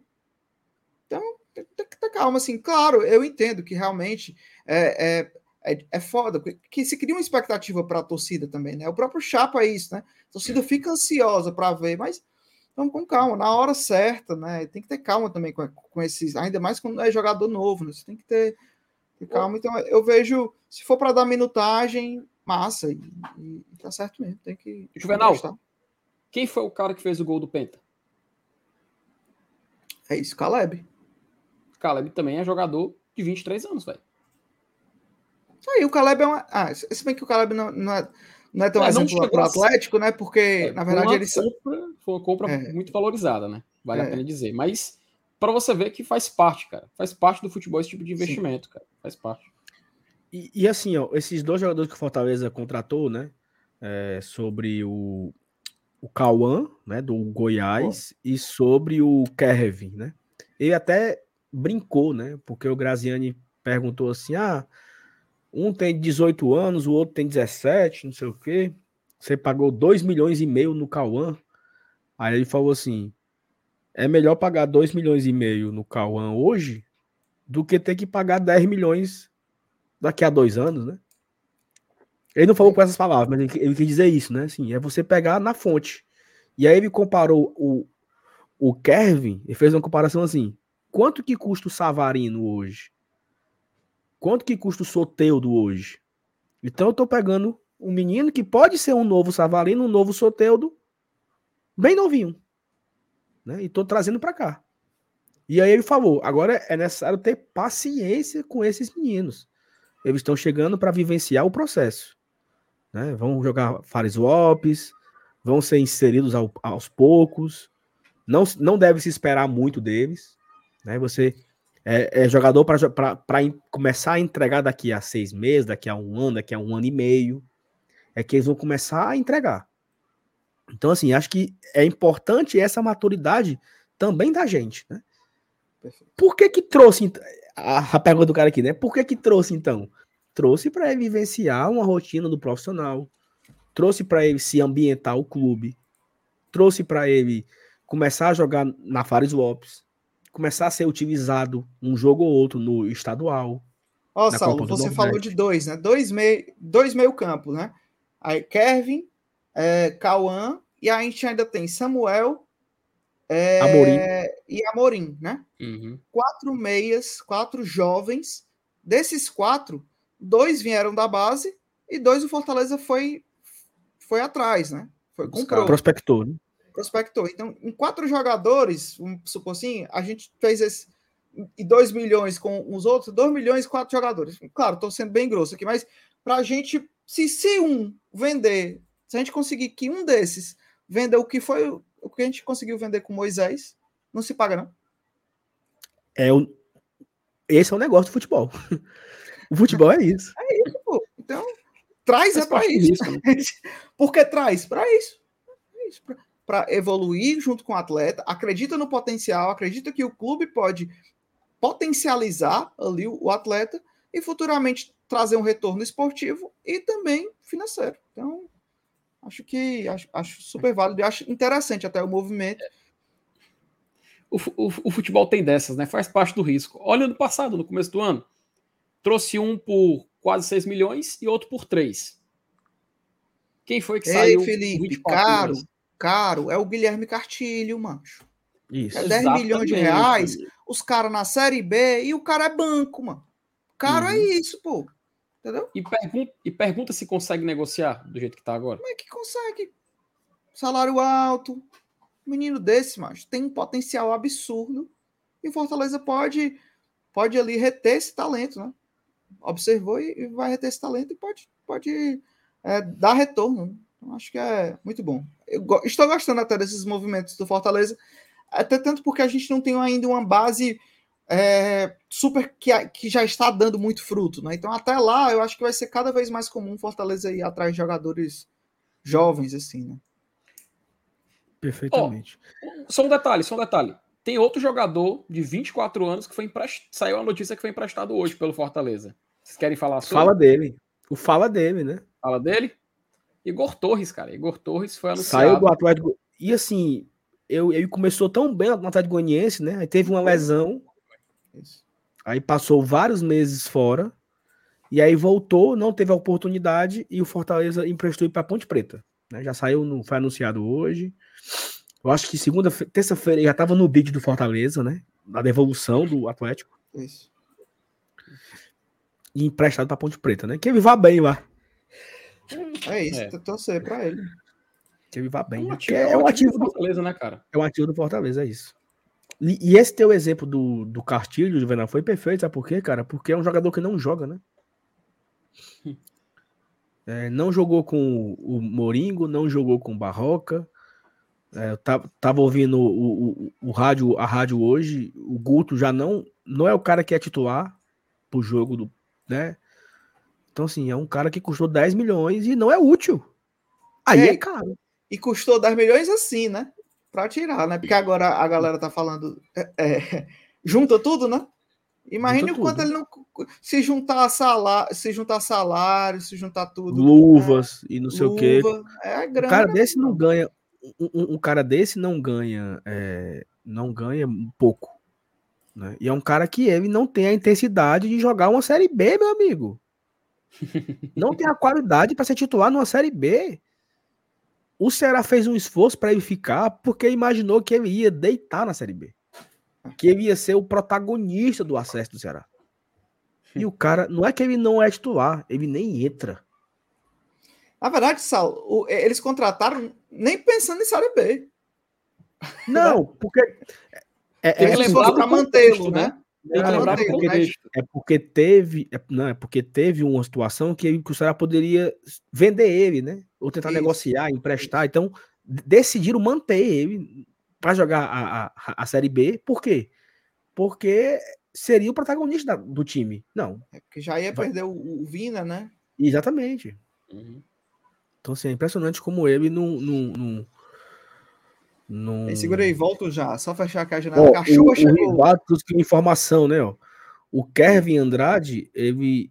Eita. O Kevin Andrade fez presente no último top 20 dos meios atacantes mais promissores do mundo. O venezuelano ficou em 13º lugar na frente do Matheus França do Flamengo. Então, assim, né? Eu acho que é isso também, né? Os scouts, do, lembra da, daquela revista que o Hércules saiu, Felipe? Lembro. É, pronto, é, é, parecido com isso daí, né? O, o, Hércules ele é visto como um grande volante promissor do mundo, né? E o Kevin também. Né? Inclusive, cara, a gente teve aquela semana da convocação, né? Teve uma certa expectativa se que pudesse acontecer Sim. ou não. A gente lembra de tudo aquilo, né? E o Kevin, até o, o Rivaldo tá citando ele aí, eu lembro que quando surgiu o nome do Kevin, a gente trouxe aqui no GT, trouxe alguns dados, mostrou alguns números um cara que, sim, ele já tem uma certa experiência no profissional, apesar da pouca idade, surpreende pelo desempenho também, e a informação que o, que Rivaldo, que o Rivaldo traz aqui para a gente também na live só reafirma tudo aquilo que a gente já falava antes. Né? Então, é um negócio interessante, ainda mais para um clube como o Fortaleza, que a gente sabe que é um clube que está em ascensão, faz parte do Fortaleza garimpar esse tipo de jogador, e que se der certo, meu amigo, é investimento, pô é mais dinheiro em caixa para a gente fazer o quê? O mesmo ciclo. E continuar gerando, valorizando e vendendo. Gerando, valorizando e vendendo. É a, a forma, é a receita, né? A receita caseira de cada time do futebol atual. Perfeito. Ó, o, o País também falou sobre o ponto esquerda, né? O ponto esquerdo e sobre o Moisés, sobre tudo mais. É, daqui a pouco eu vou falar sobre isso, mas antes de dar um aviso rapidinho aqui. Cara, falar dela, né? Opa! Puxa aí, Felipe. Rapaz, vamos falar do One Football, cara. Juvenal, você tem One Football no seu celular? É, não marco bobeira não, Felipe. Tenho aqui, ó, botei o Fortaleza como meu time favorito, e aí vem todas É o dia todinho, viu? É, é o dia todinho. Só porque o, o, o, no futebol você pode personalizar, né? Do jeito que você quer, né? Você coloca lá o time, o time do seu interesse, então já vai aqui no link, baixa aqui pelo link do GT, que é importante baixar pelo link do GT para dar essa força aqui pra gente também. Você bota o Fortaleza lá, você recebe, você sabe de tudo. Melhores momentos do Brasileirão Série A, Série B. Exato. E sim, Juvenal, eu fico muito feliz de falar do OneFootball porque é o aplicativo que eu uso. Sempre mostro ele aqui no meu celular ah. durante as lives e tudo mais. E assim, a vantagem dele é que quando você baixa, Juvenal, você escolhe o seu time de coração e você coloca para receber as notificações, cara, em tempo real. Jogos, notícias, estatísticas, vídeos, lances ao vivo, conteúdo exclusivo e muito mais, Juvenal. Muito mais. Não para por aí. E, a, e nós, torcedores do Fortaleza, que nessa temporada estamos acompanhando o clube na Copa Sul-Americana, a gente tem uma garapa, Juvenal. Diga, diga, diga. Que é os lances ao vivo, cara. Lá no aplicativo do OneFootball, enquanto você está assistindo, assim, a gente tem que explicar como funciona. Você está lá assistindo os lances da Comembol Sul-Americana e os lances ao vivo separam os melhores momentos após o jogo. Se acontecer um chapéu, se acontecer um drible, se acontecer um gol, uma bola na trave, um lance perigoso, vai aparecer no OneFootball esse lance específico para você assistir logo em seguida. E Juvenal, eu vou dizer uma coisa: eu fiquei muito feliz de poder acompanhar jogos da Sul-Americana utilizando os lances ao vivo do OneFootball, meu amigo. E para você baixar, é muito simples, Juvenal. É muito simples. Você tem um link aqui na descrição. Você tem um link também no chat que está aí fixado que você clicar, você vai para sua loja de aplicativos fazer o download do OneFootball. Aí o cara fala, ih, mas eu não sei fazer, não sei. Não tem problema. Aqui, ó, aparecendo aqui do meu lado, ó. Meu lado, o QR Code. Você aponta a câmera do seu celular, você faz o download e vai utilizar o OneFootball e desfrutar dessa grande gama de eventos futebolísticos do mundo afora. Baixa o OneFootball, viu, Juvenal? Boa. Baixa o OneFootball, Saulo Alves. Baixa o futebol, grande audiência do Glória e Tradição. Muito bem, perfeitamente. Muito bem, muito bem, muito bem. Vamos virar aqui a pauta de novo aqui, né? Vamos correr com esse negócio do Paz aqui. E aí o Paz falou sobre o famigerado ponto esquerda, né? Que o Eli perguntou lá no começo. É, e aí eu queria trazer aqui essa, esse debate para a gente aqui, né? É, muita gente está bem ansiosa, né? Com atacantes, ansiosa mesmo, assim, né? De ficasse tremendo, né? Porque o Fortaleza abriu a janela dia 2, dia 3, na segunda-feira, e só anunciamos dois, né? Anunciamos dois e registramos dois aí. Falta, falta registrar ainda o, o Escobar, né? Que é o, lateral esquerdo que vai brigar a posição lá com o Pachequinho. Falta o ponto esquerda, falta talvez um homem para o meu campo, é, esses boatos de zagueiro e tal. E o Paz evitar fugindo desse assunto como o diabo foge da cruz. Né? E aí, assim, eu vou dar aqui a minha opinião, tá? A minha opinião barra desejo. Desejo mais profundo e, e, e desejo mesmo que o pai esteja apenas é, como é que chama? Despistando. Blefando. Despistando. É isso. O que sabemos é que o vazamento da história do Savarino foi bastante prejudicial ao Fortaleza. E teve uma coisa que nós falamos aqui em live, né? Olhe, Savarino não vem para Fortaleza e não deve ir para brasileiro nenhum. Por quê? Porque o time lá tá pedindo agora, como diria o Castrinho, uma fábula para liberar o Savarino. O Fortaleza tinha muitas coisas já firmadas. Tinha coisas firmadas com o Savarino, tinha coisas firmadas principalmente com o time.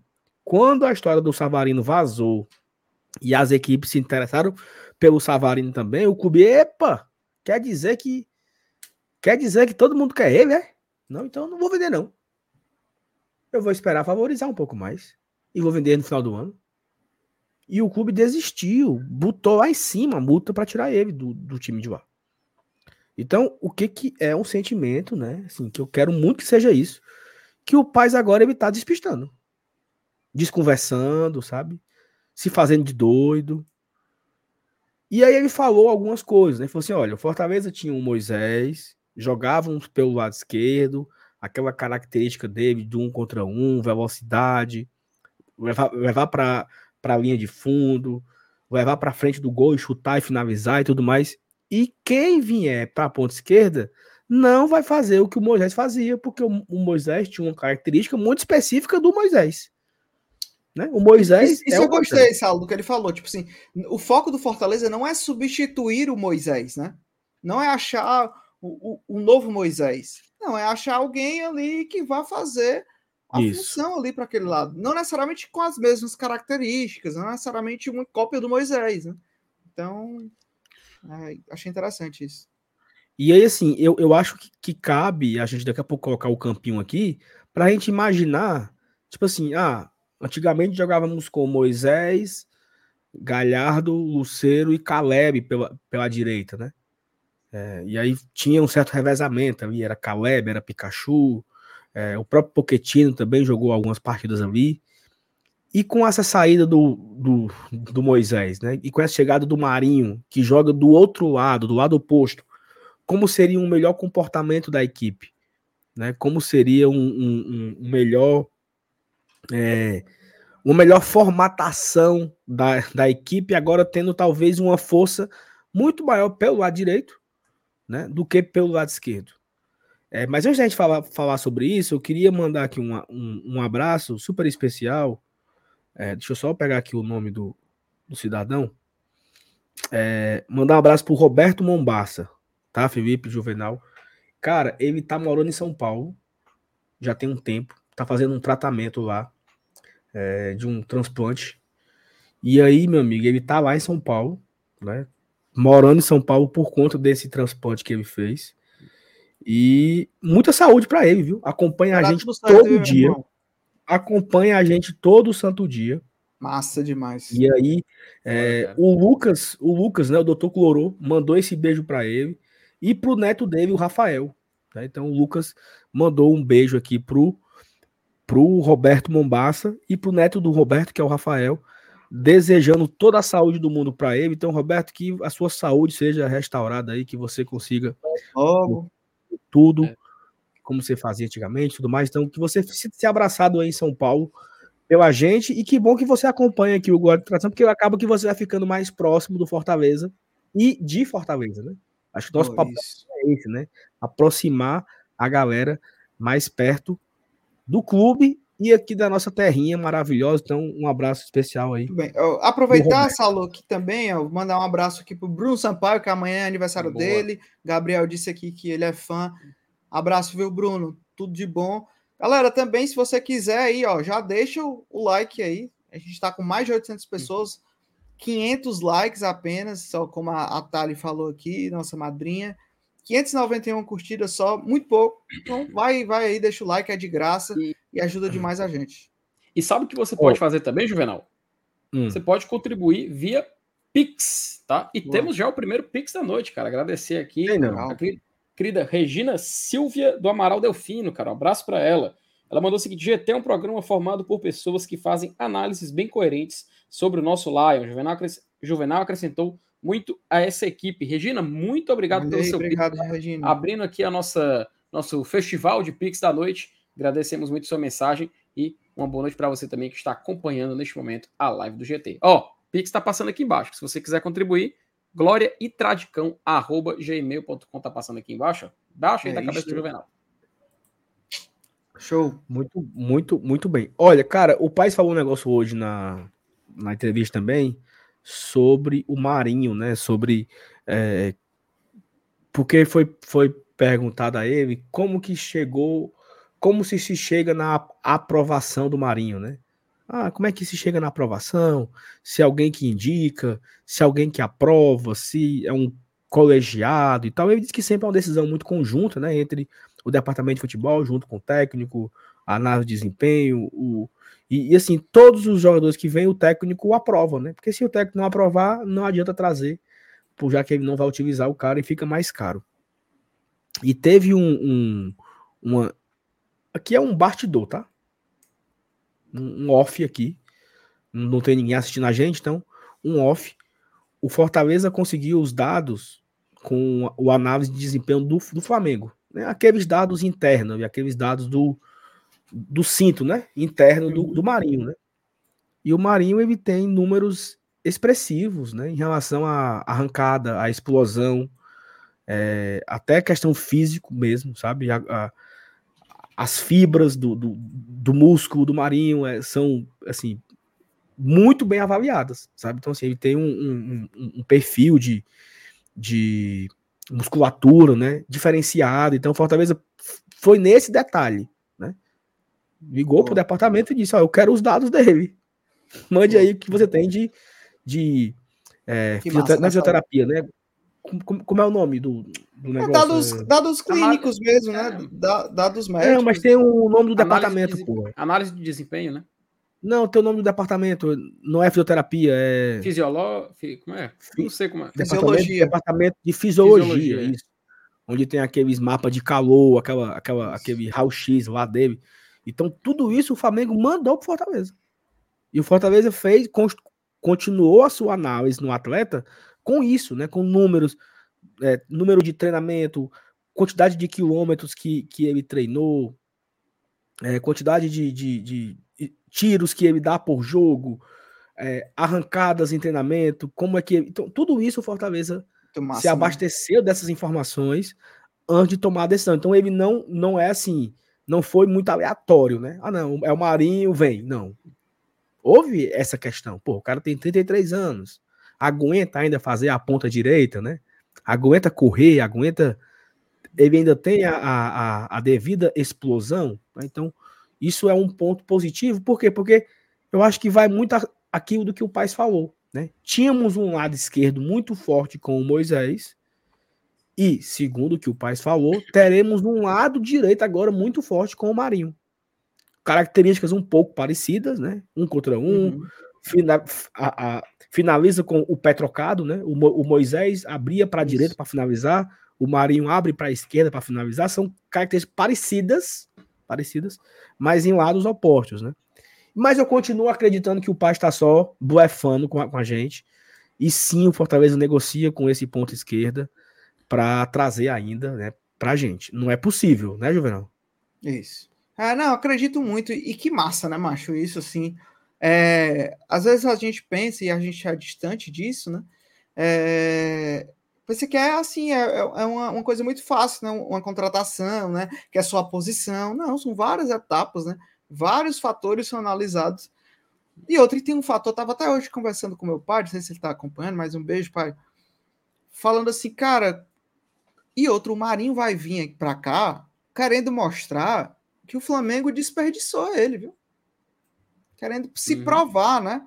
Não que ele precise, né? Mas acho que ele tem também, tipo assim, não, ó, ainda sou, ainda sou, estou, estou em alto nível. Então acho que o Marinho você vê, até pela por ele mesmo, você vê que ele está muito em forma, né? E o Marinho sempre foi um, um bom atleta de se cuidar nesse sentido, né? Então, estou ansioso aqui para vê-lo em campo, né? Você consegue notar isso pelas entrevistas dele, né, Juvenal? Isso. Pelo pouco que ele se pronunciou. Até e amanhã vai dele. ser. Amanhã vai ser a, a... coletiva, né? Uhum. Coletiva dele. Então saberemos aí bastante sobre detalhes, sobre a contratação. Ó, então siga a, a gente lá no Instagram, né, Saulo? Que você vai fazer lá um, é, conteúdos amanhã direto lá do, do Alcides Santos. A gente então... tem aqui, né? Das redes é... do GT, né, Juvenal? Tem aqui o banner, né? Temos, temos sim. Então acompanhe aqui, lá o, a, o Instagram, principalmente, né? Que amanhã, mas siga logo a gente em, em, todas as redes, que a gente, essas informações mais rápidas, o dia a dia, a gente comunica por lá, certo? E sabe como também você pode se comunicar com a gente, Juvenal? Diga através do Pix. E a gente vai agradecer novamente mais um Pix da Olha noite, aí, nosso querido Rafael Pix. Teixeira da Silva. Rafael Teixeira da Silva, um abraço para você. Mandou o Pix e disse o seguinte: já virou tradição aqui em casa jantarmos assistindo o GT na TV da sala, que direto massa, daqui massa. do Eusébio. Rafael, um abraço para você, cara. Que honra, que honra estar dividindo. Estamos jantando com ele, né? Estamos é. jantando com ele. Grande elenco. Obrigado aí, Rafael. Tamo junto sempre. Espero que você curta a live de hoje. O cheiro. Show. É, então vamos lá, vamos pro, vamos pro campinho, né? Vamos agora brincar aqui com essa montagem aí do, do. Antes de montar, só o, o, o Zacarias, o Alexandre Zacarias perguntou para mim que onde que hora vai ser a reunião sábado. É, Alexandre, vai ser na ABB da Barão de Student, às 10 horas, né? A primeira plenária para sócio, proprietário e conselheiro. Essa primeira é só para sócio, proprietário e conselheiro para falar a, da, da SAF, né? A segunda plenária vai ser na quinta-feira, também na ABB, às 19 horas. E a terceira e última plenária vai ser no domingo, no dia do jogo do Cuiabá, acho que é 16, né? Isso, 16. 16 de, de julho, às 10 horas também, na Arena Castelão. Então serão três encontros com a torcida. O de, o de sábado é exclusivo para sócio, proprietário e conselheiro. E os, de, os, os dois, né? Os dois seguintes na quinta e no domingo, aberta ao público geral, tá? Quem é sócio, quem não é sócio, canalense, imprensa, todo é, mundo é, é convidado. dizer também, né, Saulo, que são é, a mesma reunião, é o mesmo teor das Isso. três reuniões, né? Então, essa organização é, é mais por uma preferência a organização do clube, mesmo com É, porque com assim, de sócio e, e a primeira a, a, primeira é uma reunião de conselho deliberativo, então é exclusiva para os conselheiros. Então é natural a primeira ser para o conselho e as duas depois elas abertas ao público, né? É, e o Marcelo Serpa, boa noite. O que devo fazer para que uma pergunta seja avaliada por vocês? Obrigado, os abençoe. Mandar a pergunta, Marcelo. Arrocha aí, mande a pergunta aí para nós.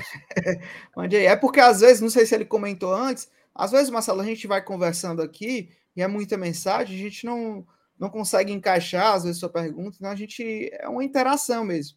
Mas se você quiser chegar juntos também no superchat, a gente vai ler sem dúvidas a sua mensagem, certo? Mas brigadão aí. Perfeitamente. Isso aí. Bora lá? Ó, vamos. o campinho aqui, nós vamos agora é, destrinchar aqui, né? É, as carências Boa. e como seria o novo modelo com o Marinho, né? Como seria. Ah, peraí, antes de falar do, do campinho, que é um assunto muito importante que Botafogo, Cruzeiro e Vasco aderiram a futebol forte, né? Uhum. Boa. E esse é um, uma, uma temática que eu eu vou trazer um, um, vídeo semana que vem sobre esse assunto com alguns detalhes de valores e tal. E assim, particularmente, Juvenal e Felipe, pro Fortaleza não muda nada, tá? É. O Fortaleza não vai ganhar menos e nem vai ganhar mais com esses três, com essas três equipes chegando. E essas três equipes que estão chegando, elas já têm valores definidos para receber o valor. O, né? Assim, já estava definido. Se, se Não vier... é porque chegou agora que vai mudar o valor, né? Isso, já estava pré-definido os valores de cada um, do Cruzeiro, do Botafogo e do Vasco. E também tem do Palmeiras, também tem do Corinthians, do Flamengo, do Bahia, do Vitória. Se Quem quiser vir, pode vir. Isso os valores já estão definidos. É... E, eu, e aí, o, o que é que acontece? O, o Fortaleza. Vantagem. Quando for ser vendido, né? Quando for ser vendido o direito de transmissão, você tem um grupo maior para vender. Só, nós temos aqui vamos supor, vamos supor que a, a, Liga Futebol tenha 18 equipes da Série A, de, de 20. Ó, nós temos 18 jogos aqui, 18 participantes. Você consegue barganhar mais, né? Porque você tem duas equipes a mais para vender o pacote. E Saulo. E, Saulo, e são torcidas grandes, né? Pelo menos Vasco e, e, e Cruzeiro são torcidas grandes também, que isso impacta, né? E você quer informação, Saulo? Relevante? Fale. Hum. Em 2025 vão ser negociados os novos contratos de televisão, cara.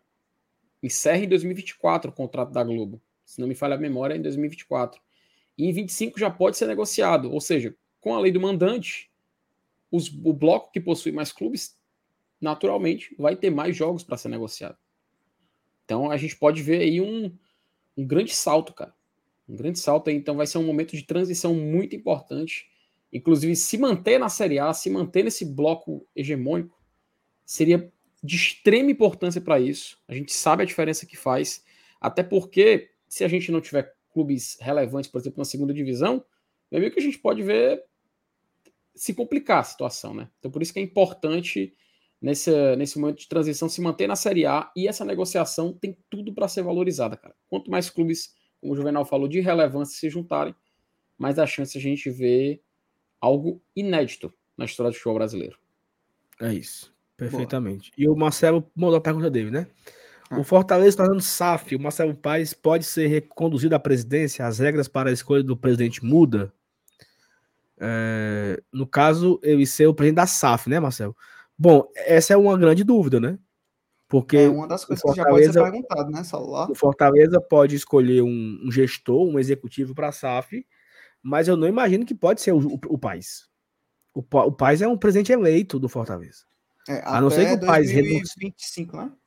É, a, final, fi, fi, final de 24, né? Final de 24, isso. A, a não ser que o Paz renuncie o cargo de presidente de Fortaleza, passe a ser o executivo da SAF e aí o Geraldo Luciano assumiria o Fortaleza como presidente, por, por exemplo, né? Uhum, pode acontecer perfeito, isso. Perfeito, pode. Pode acontecer pode. isso, né? Um exemplo, o Belitani, é... ele, ele hoje ele é o CEO da SAF do, do Bahia, né? Não, Lá? é não, é. é não? Ou ele continuou como presidente do clube? Ele é o presidente do Bahia só. É, ele é o presidente do Bahia. É, é um. Mas, quem é, mas tem algum dos clubes que virou SAF que o, o, o presidente não, foi, foi, é o Paulo Brax, né? Que é o executivo da não, SAF é, do Vasco, né? Não, não é, o... é, é, porque assim, no caso, é o, é, o Paulo Brax é, é o executivo da SAF. Mas o Botafogo é centralizado no, no texto. O Botafogo não tem um CEO que toma de conta da SAF do Botafogo. É o texto. Se tem, certamente tem as pessoas abaixo do, do texto que operacionalizam o negócio. Mas essas pessoas, elas não são públicas, assim. É, Perfeito. Tudo é o texto. É, é, é, é nele o processo. É, nele. É porque, assim, no Vasco, o CEO da SAF é o Luiz Melo, que é aquele que o pessoal disse que era flamenguista, que uhum. era sócio do Flamengo. Ele é o CEO da SAF.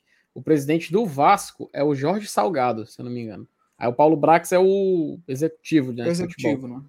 Que é o que faz as contratações. Aquele que. Pronto, deram um cheque na mão, o um cheque em branco para ele. Pronto. É, agora, agora sim, Marcelo, eu acho que essa é uma das perguntas a serem levantadas pela torcida nessas plenárias, e essas plenárias, mesmo a, a, a não só a do conselheiro, mas também as abertas ao público, ao, ao torcedor comum, você vai poder levantar sua mãozinha lá, anotar, claro, não é só levantar a mãozinha, vai ter, tem um, um rito lá do, do, do, momento, mas você vai poder levantar essa questão lá e, e eles vão oh, explicar. Tem, um, tem, um, tem uma coisa aqui importante para dizer aqui pro Paulo, tá? Olha só, Paulo. Uma coisa é uma coisa, outra coisa é outra coisa. Presta atenção. Presta atenção.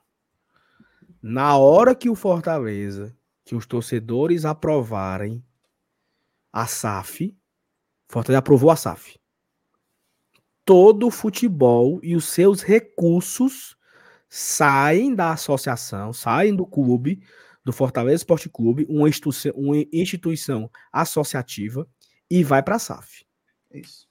Tudo, tudo. É um CNPJ, né? É o, CNPJ, é, outro, é, uma nova empresa, certo? Isso. Aí, presta, presta atenção, Paulo, presta atenção, Paulo, presta atenção.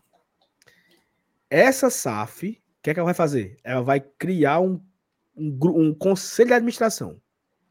Quem vai definir esse Conselho de administração. Prova provavelmente o, o, Fortaleza vai abrir um, um, O Conselho Deliberativo vai abrir um, um, um órgão aí para se votar no Conselho de Administração da SAF. Aí vão ser escolhidos lá, sei lá, 10 pessoas. Tem 10 cadeiras. O Fortaleza tem 10 cadeiras no Conselho Administrativo. Certo? Tô, tô, tô entendendo, né? Uhum. 10 cadeiras. Ou seja, esses 10 é as pessoas que pensam no clube, na SAF do clube. E aí se contrata um CEO. Vamos imaginar que esse CEO seja o Marcelo Paes. Então, o Paes responde para esses 10 conselheiros de administração sobre a sua gestão. Apresenta resultado, números e tal, certo? Até aí tudo bem, né? Show. Aí o Fortaleza vai vender 10% da sua SAF. Certo? Ou seja, é isso que tá falando aqui, ó. O Fortaleza vai vender 10%. Vender 10%, o Fortaleza continua com o controle né? Mas ele vendeu 10%. Então, uhum. não tem a, a mesa com 10 cadeiras. uma cadeira vai ser do cara que comprou.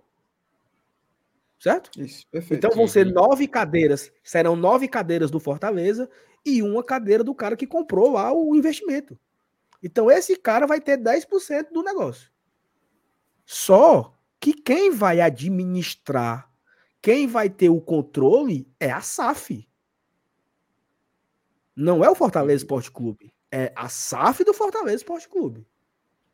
Isso. Quem vai gerir essa SAF do Fortaleza Esporte Clube vai ser o CEO contratado pelo conselho administrativo que vai ser escolhido por alguém do clube. É, é, tanto, é tanto que muda até o nome lá na CBF, né? Você vê o América Mineiro, o América Mineiro, ele é uma SAF e ele não Exatamente. foi vendido ainda. Ele é uma SAF. Exatamente. É porque assim, é importante é não confundir as coisas. É, é, é, importante não confundir as coisas. O Fortaleza uhum. vai dar o poder à SAF. Na hora que ele na, o Fortaleza vai vender a SAF. Na hora que ele, o Fortaleza vai abrir a SAF e se torna SAF. Quando ele vender para alguém, esse, esse, alguém vai ter 10% da SAF. Mas o controle é da SAF. Isso. E assim, é, é, do Fortaleza, porque as pessoas serão do Fortaleza. Pode ser o Paz, pode ser o, o Conselho Administrativo, o Conselho Deliberativo, pessoas do Conselho Fiscal. Essas pessoas podem formar a, a mesa, né? A, o conselho administrativo da SAF. Certo? Não sei se ficou claro aí. É, é porque o Marcelo ele tá. Com... Eu estou vendo aqui seus comentários, Marcelo. É porque você está confundindo como se na SAF o presidente tivesse a mesma função é, do que um modelo associativo, entendeu? No modelo associativo, você vota para o presidente, né? E ele tem um, uma, uma função maior. Na SAF, tem outra pessoa, que é o que o Saulo acabou de falar, é um grupo, vai ter o CEO da SAF. Então, esse cara, não necessariamente ele é. Não, não necessariamente não, ele não é eleito, né? Que nem o presidente né, da, de um associativo. Então, são, são coisas diferentes mesmo. Mas eu acho que ele conseguiu entender aqui no. Só que assim. É... Só, Ó, ele perguntou aqui, o Paulo. Então, acho que não era para existir mais presidente, porque não vai existir mais associação. Mas o, o, Fortaleza vai continuar existindo, Paulo. Isso. Fortaleza não é só, só não futebol, é gente. Só não é o futebol. O, a, o Fortaleza Esporte Clube ainda existe. Mas a, o futebol vai ser gerido pela SAF. Então, é, são coisas diferentes. Entendeu? Vai aqui, continuar Juvenal. presidente. Agora sim, o presidente do Fortaleza Esporte Clube, ele não vai ter mais um poder que é o futebol, né? Que é o principal do clube. Isso. Mas vai ter um executivo, né? Vai ter um executivo lá. É, esse executivo que tiver, que é o CEO, ele vai prestar contas com o clube, né? Já que a gente oh, vai. De... Oh, a gente não é, vai vender a, a, a, Não é a ideia do Fortaleza vender esse controle, né? Então, o controle, quem vai, quem vai colocar lá vai ser a diretoria, né? Vai ser os torcedores. Então, então é isso. assim, é não... importante, é importante entender o seguinte, tá? Ó, o, o, o Grayson fala o seguinte, ó, não vai, vai virar 100% SAF, havia entendido que o vendido seria somente uma parcela. Cara, uma coisa é completamente diferente de outra, Grayson. Virando SAF é 100% SAF. Só que a SAF vai ser do Fortaleza. É a SAF gerida pelo Fortaleza. Uhum. O Fortaleza Esporte Clube vai gerir a SAF. Gente, é que nem empresa que abre capital. Pronto, é, é, o, é, o, exemplo perfeito. É, é, exemplo a, perfeito. é a, mesma coisa. O, o, os donos podem ficar com todas as ações, ou eles podem abrir. Tipo assim, ó, não, vamos pegar 10% da empresa e vamos destinar e abrir aqui para uhum. investidor. Aí vem um investidor e compra esses 10%. É. Beleza, é isso. O melhor exemplo é aquele que tu citou. Juvenal, vou colocar aqui da página da CBF o Z4, porque coincidentemente a gente tem maioria das equipes com essa nomeação. Olha o Z4 como é que tá no site da CBF, depois do nome de cada equipe. Isso. Tá, Ó, tá aí, um exemplo, tá? O América, ele é uma SAF, o América não tem nada vendido, é tudo do clube ainda. Só que uhum. ele é uhum. uma SAF. O que é essa SAF? É uma modernização até de outros fatores. No, no, no, na conversa que o Paz fez com o povo, ele explicou lá algumas coisas.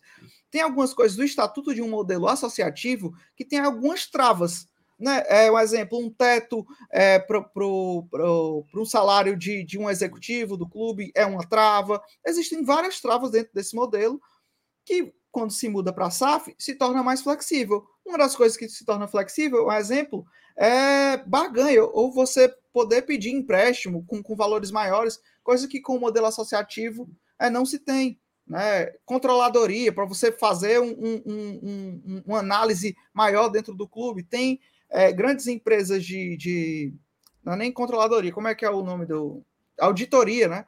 De uma auditoria fiscal. Tem empresas de auditoria que não fazem em clubes associativos, só fazem em empresas. E essa é a SAF. A SAF vai poder ganhar com várias frentes. Né? E, e, aí, essa essa pergunta que a galera está fazendo aqui, ó, a pergunta do Rogério. Quem vai colocar os conselheiros na SAF? Serão eleitos por torcedores ou por quem? Qual seria a participação do torcedor na SAF? É a principal pergunta do momento. É, isso tá? eu também. Uhum. É o que sei. vão com certeza perguntar quero saber lá. É. Essa é a pergunta que eu quero fazer sábado lá. Tipo assim, o, o torcedor vai ter que papel aqui? Porque, entendo, tá? Na hora que o Fortaleza virar uma SAF, esse cara que vai ser o executivo da SAF, ele não, ele não é eleito, ele é contratado. Você contrata Isso. o cara, um executivo, executivo. um contrato, um, é como se você contratasse um atacante. Uhum, você contrata perfeito. um executivo para gerir o futebol do Fortaleza. Esse cara pode ser o Paz. Esse cara pode ser o Alex, esse cara pode ser o Rodrigo Caetano, esse cara pode ser um cara do Bayern de Munique, esse cara pode ser um cara do Defensa e Justiça, esse cara pode ser um cara do Del Valle. Pode ser quem quiser. Meu amigo, quanto você cobra para vir ser o executivo do Fortaleza? Eu cobro 200 pau por mês. Pois venha, tá aqui. Vou pagar você. Aí esse cara vai ser o, o gestor do futebol do Fortaleza. Né? Vai, vai, vai fazer os investimentos, vai contratar, vai pagar, vai gerir o orçamento, vai buscar novas formas de. Enfim, é isso. Né? A SAF é isso. E se o Fortaleza não vender parte da SAF? Fortaleza é o dono da SAF. A SAF é do Fortaleza. Então, quem, quem gere a, a, o conselho administrativo é o Fortaleza. Quem decide é o Fortaleza. Tudo é o Fortaleza. Tá, está aqui dentro do Fortaleza. Aí o Fortaleza quer o quê? Ele quer vender 10%. Né? 15%. Vai vender lá. Isso o Fortaleza hoje nem quer vender. Hoje o Fortaleza quer apenas se transformar numa SAF. Por motivos. Modernizar, né? Modernizar a sua gestão, ter op opções de linha de crédito e tudo mais. Aí o que, que acontece no futuro? Ah, viramos SAF. O América Mineiro é SAF há dois anos. E nem por isso o América Mineiro foi vendido para ninguém. Perfeito. Quem gere o América Mineiro é o América Mineiro. O Curitiba, o América Saulo, o Curitiba ele virou SAF primeiro, né? Claro que é, é, é, o percurso. E antes de vender, que agora é, é vão ser vendidos, né? Com controle total, no caso deles, antes de vender, ele conseguiu uma linha de crédito muito alta para segurar, fazer umas contratações e tal, e fazer o, fazer o negócio. Então, existem outras coisas, outras coisas boas também. Sim, exatamente. Ó, exatamente. eu vou dar. Aí... Eu vou... Vai, não, diga só, diga, diga. Não, e aí é, é, isso, é isso. O momento agora é assim: é a prova virar SAF ou não? É isso. E aí os caras vão explicar os pontos positivos, o que é que o Fortaleza vai ganhar sendo SAF, o que é que ele vai perder sendo SAF. Quais são os benefícios que teremos como SAF, quais são as coisas que não são benefícios sendo SAF. É isso. O momento agora é esse. Porque o Fortaleza não sabe, vai ter isso, vai ter aquilo, vai ter isso, vai ter isso aqui. O que é que ele vai perder? Vai perder isso, perder aquilo, perder aquilo, perder aquilo. Vamos lá e o torcedor vai votar. Votou sim, vira SAF. A partir daí, o Fortaleza ele abre um novo CNPJ, uma nova pessoa jurídica, e a partir de agora o Fortaleza é uma SAF. Pronto. Aí, quem vai gerir a SAF? Aí ser um executivo? Quem vai é, comandar o, o, futebol. Quem vai ser a pessoa? É um contratado? É alguém já do clube? Vai ser o pai? Vai ser o pai vai renunciar o Fortaleza para ser o executivo da SAF? O pai vai indicar alguém? Como é que vai funcionar? Isso ninguém sabe. Ó, vou dar um exemplo do que aconteceu com o Bahia, tá? Até eu, até eu só confirmar aqui para não falar besteira. É, a SAF do Bahia foi aprovada em dezembro de 2022. Né? Como todo mundo sabe, foi para o Grupo City. É, quando ele foi negociado, em maio, teve a, a venda oficial e 90% ficou com o Grupo City, 10% ficou com a Associação Civil do Bahia. E aí, o Guilherme Belintani continua como presidente do Bahia, mas o CEO da SAF é o Raul Aguirre, tá? que foi escolhido justamente pela maioria, que é dos 90% do Grupo City. Tanto que ele nem brasileiro é, cara. Ele é peruano, entendeu? E ele é o CEO da SAF do Bahia. O Guilherme Bertelli, presidente do Esporte Clube é. Bahia. É. Da, e, da e, SAF, e... o CEO é Raul Agui, que é outra pessoa. Entendeu? Só para não ter nenhuma confusão de que não é o, o, o, o, presidente não necessariamente é o CEO da SAF, sabe? Só para sanar, dando esse exemplo do Bahia para poder matar essa dúvida. E, outro, e, e, passa por essa mesa, né? Essa mesma mesa aí que a gente falou, que é como se fosse uma, diretoria ali, esse conselho da SAF, né?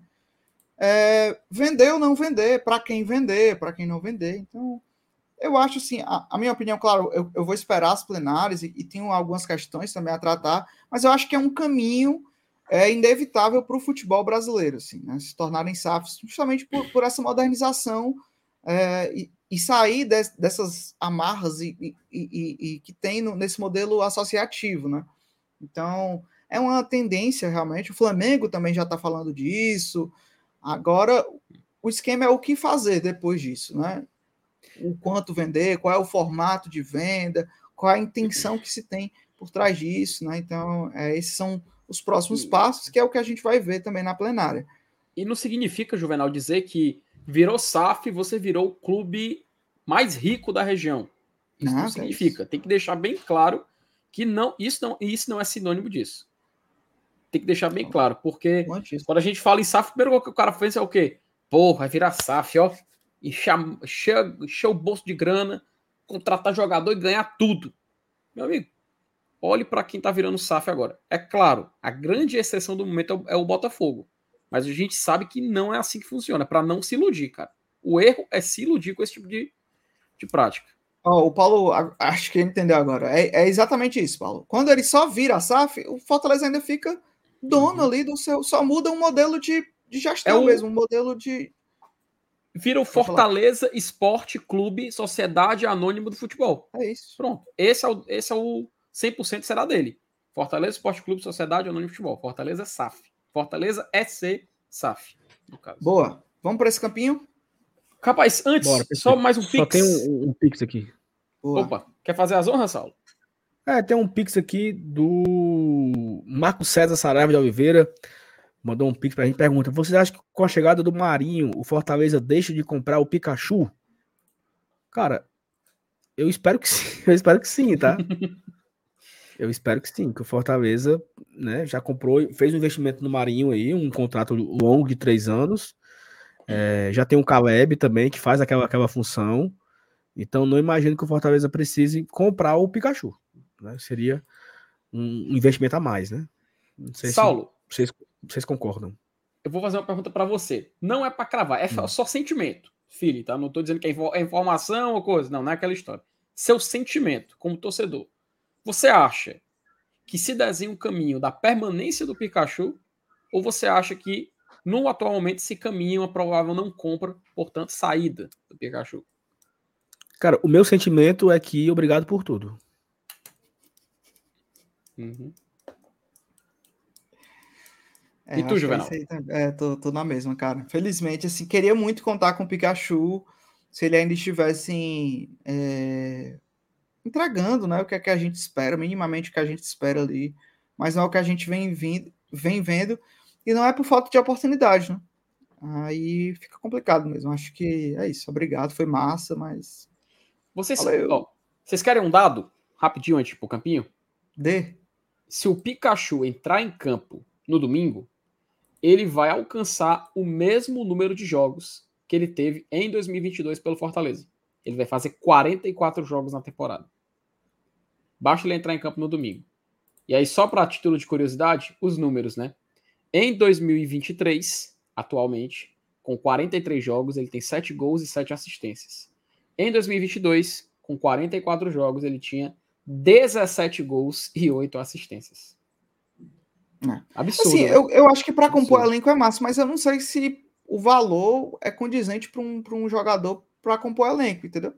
Se fosse, sim, sim, fosse sim. uma coisa acessível, ok, mas eu acho que não, acredito que não. Então, é isso. Vamos para esse capinho. Bora lá, vamos colocar aqui na tela. É isso. É, esse aqui, deixa eu ver se eu consigo dar o zoom só nos jogadores. Aí depois a gente foca no restante. Tá lá. Podem começar aí com. Vou tirar vocês, não tá muito grande. Pronto, vamos lá. Cara, é o seguinte, é, o Fortaleza hoje ele tem um time, né? Assim, que onde a gente imagina o time ideal do Fortaleza, ele tem lá João Ricardo, Fernando Miguel voltou ao, aos treinamentos, então provavelmente Fernando Miguel deve ir no banco já contra o Atlético Paranaense. Você tem de volta o Fernando Miguel e tem aí dois bons goleiros, né, no banco, né? O Fernando Miguel e o Kozlinski, né? Acho que são bons reservas Uhum. Estamos bem servidos de goleiro. O João Ricardo tá numa fase muito boa, né? Então não tem nem. Acho que não precisamos de goleiro no momento. Talvez pro ano que vem a gente pode pensar aí nessa renovação no gol, né? Talvez é um assunto para dezembro. É, na lateral direita nós temos aí Tinga e o Dudu, né? O Tinga tá fora por lesão. Provavelmente o Tinga não deve jogar contra o Até Paranaense. Fica a grande dúvida, né? Se iremos de Dudu ou se nós iremos de Brits ou se nós iremos de 3-5-2. Né? Foi uma sugestão que o Márcio Renato deu na live de ontem. Ele não imagina que, que vai de Dudu, imagina que o Fortaleza vai de 3-5-2, ali voltando com Brits, é, Benevenuto e Tite. Né? E aí fica a grande questão, porque você acaba abrindo mão do, do Pacheco, né? Ou o Pacheco seria esse cara pelo lado esquerdo, né? Esse cara pelo lado esquerdo. Talvez poderia ser o próprio Brits lateral direito, né? Brits lateral direito, Benevenuto e Tite na zaga, Pacheco na lateral esquerda. E aí o Fortaleza pode fazer uma variação de saída de bola, né?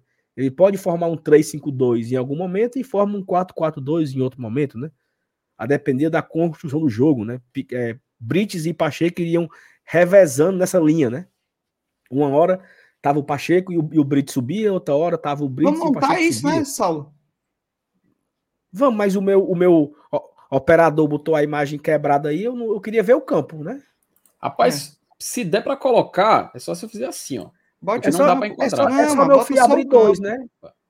Como, não, como é que macho, meu filho faz é pro... como é que meu filho faz o pré-jogo, hein? Primeira vez tá fazendo? Como claro é? que não, né, meu amigo? O que eu tô querendo fazer aqui é pra galera ver o campo e ver os jogadores, cara. Qual é, sentido de mostrar só jogador, o campo e não mostrar jogadores? Mostra Qual só sentido? o campo, mostra só o campo. Mostra é, mostra o campo, mostra o campo. Eu vou puxando eu aqui, Felipe, os jogadores. Vai lá, meu filho. Eu quero ver jogador, bote o campo. Ah, mas o nosso público precisa ver pra gente analisar. Não, bote só o campo aí, meu amigo. Ele Por exemplo, sabe. se nós vamos imaginar que o time fosse é, Brits na lateral direita, bota João Ricardo no gol, né? É. Aí Brits na lateral direita, Benevenuto, Tite, Pacheco.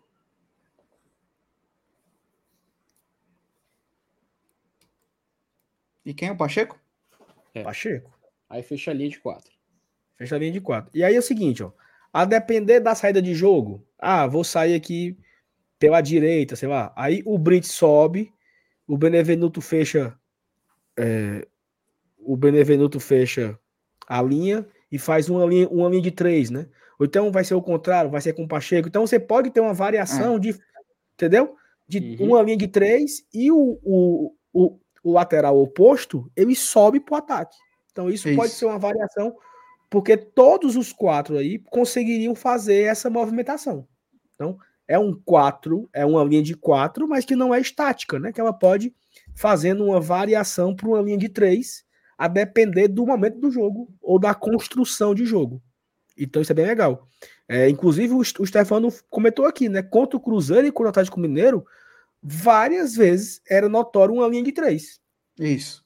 Uhum, Se percebia é a linha de três exatamente nessa construção. Ou o Pacheco subia bem muito, ia lá para frente, e aí o, o Tinga recuava e fazia uma linha de três, ou era o contrário, o Tinga subia e o Pacheco fechava a linha.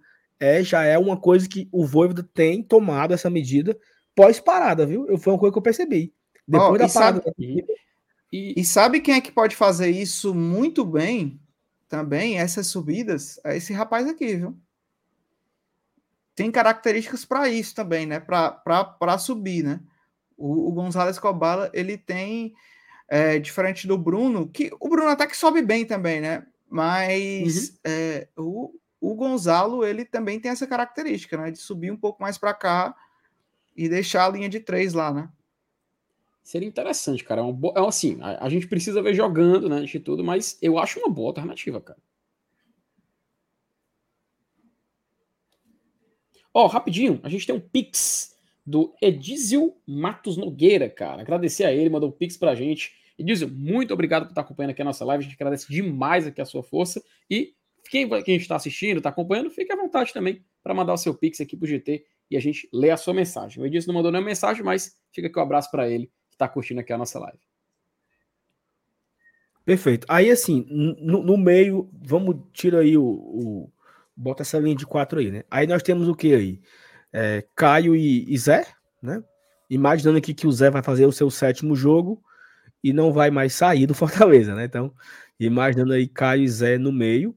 Aí eu não sei se seria interessante o Zé ou se seria o Hércules, né? Já afinal de contas, o Fortaleza vai pegar um Atlético Paranaense talvez mais recuado, Isso. não querendo eu, nada eu com acho nada. que é Hércules tem mais o perfil, viu? E já saiu a notícia, cara. Eu não me lembro qual foi o veículo que noticiou. Não sei se foi o, o, o, o tet, tet, Tretes, né? Não sei se foi eles. Mas que o Atlético já vai vir aqui para Fortaleza pensando no jogo contra o Flamengo.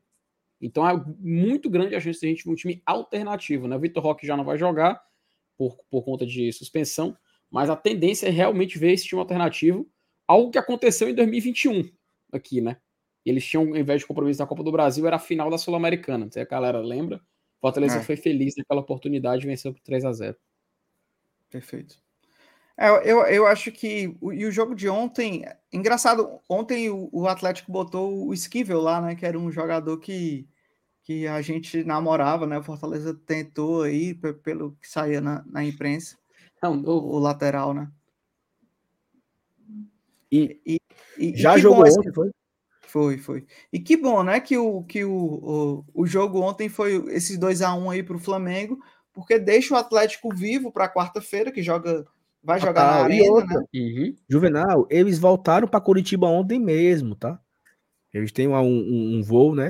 Então chegaram em Curitiba ontem, hoje madrugada, né? E só vem para Fortaleza sábado. Os que vão vir, né? Os que vão vir, é isso. Então, não deve vir com quase ninguém aí. Já, já tinha informação que Fernandinho e Thiago Heleno não vinham. É. É, então vamos aguardar aí os, os que irão para o jogo, né? Contra o Fortaleza. Aproveitar. Então, devido a isso, vocês não acham que é mais interessante ter o, o menino Hércules, não? Pode ser. Cara, é. Pode ser, pode ser. É, agrada mais, talvez. E aí, o que é que nós temos aí para esse quarteto ofensivo, né? É... Poderia, tá? Poderia ter o Caleb aberto na esquerda. Meio esquerda, meio ficar no meio, assim, ficar na faixa de meio do campo, puxando para a esquerda, né? Mais ou menos assim. E aí você teria o trio de ataque, né? Você teria Galhardo, Luceiro e o Marinho aberto aqui na direita. É, poderia ser o Galhardo mais pertinho ali do, do Caleb mesmo, Juvenal. Assim, mais. É. Aí, é. E aí o, o, o, o Luceiro aqui e o Marinho na ponta aqui. Cara, eu perguntando aqui, aqui no muda. Vou perguntar para vocês, assim, de uma escala de 0 a 10. É achismo, tá? Quais as, as chances que vocês acham, que, que vocês acreditam, pena para não repetir a palavra, de o Marinho começar jogando no domingo? De 0 a 10, assim. começar jogando, não sei se, se o Voivoda vai, vai chegar já já com isso, assim. Acho que é, é gente vai ainda ver o Pikachu aí jogando aí, saindo de titular. Mas não sei como é que tá rolando os treinamentos, né? não sei se ele vai, não sei qual é a ideia de jogo do, do Voivoda também. Inclusive, ó, quem tá no chat, coloca, quem tá no chat, Paulo Brasil já adiantou. Coloca aí o que, que vocês acham de 0 a 10. Tu, Saulo. 0 a 10, a chance Cara, eu acho, eu acho 5. Eu acho 5 porque eu acho que o Voivoda. Assim, agora tem que ver o que é que, como, como você falou, né? Como tá o Marinho nos treinamentos, como ele tá se comportando com o ritmo de treino. Mas eu já colocava logo, sabe? Eu também. Já colocava ele aí, colocava ele na direita já, para ir, ir, se ambientando com os, com os companheiros, pegar ritmo de jogo. Ano passado, quando o primeiro jogo pós-janela já teve jogador começando, né? Mas ali era uma questão que só tinha ele, né, meu amigo? É. é. Isso, isso o é Brits foi titular porque o Tinga estava quebrado e o, e o, e o, e o Landázuri não estava nada bem. Rendendo, né? Então foi uma questão de, de necessidade, né? Mas, por exemplo, o Galhardo entrou no segundo tempo contra o Bragantino. Uhum. Né? O Galhardo entrou no segundo tempo contra o Santos. Ele foi titular só contra o Cuiabá.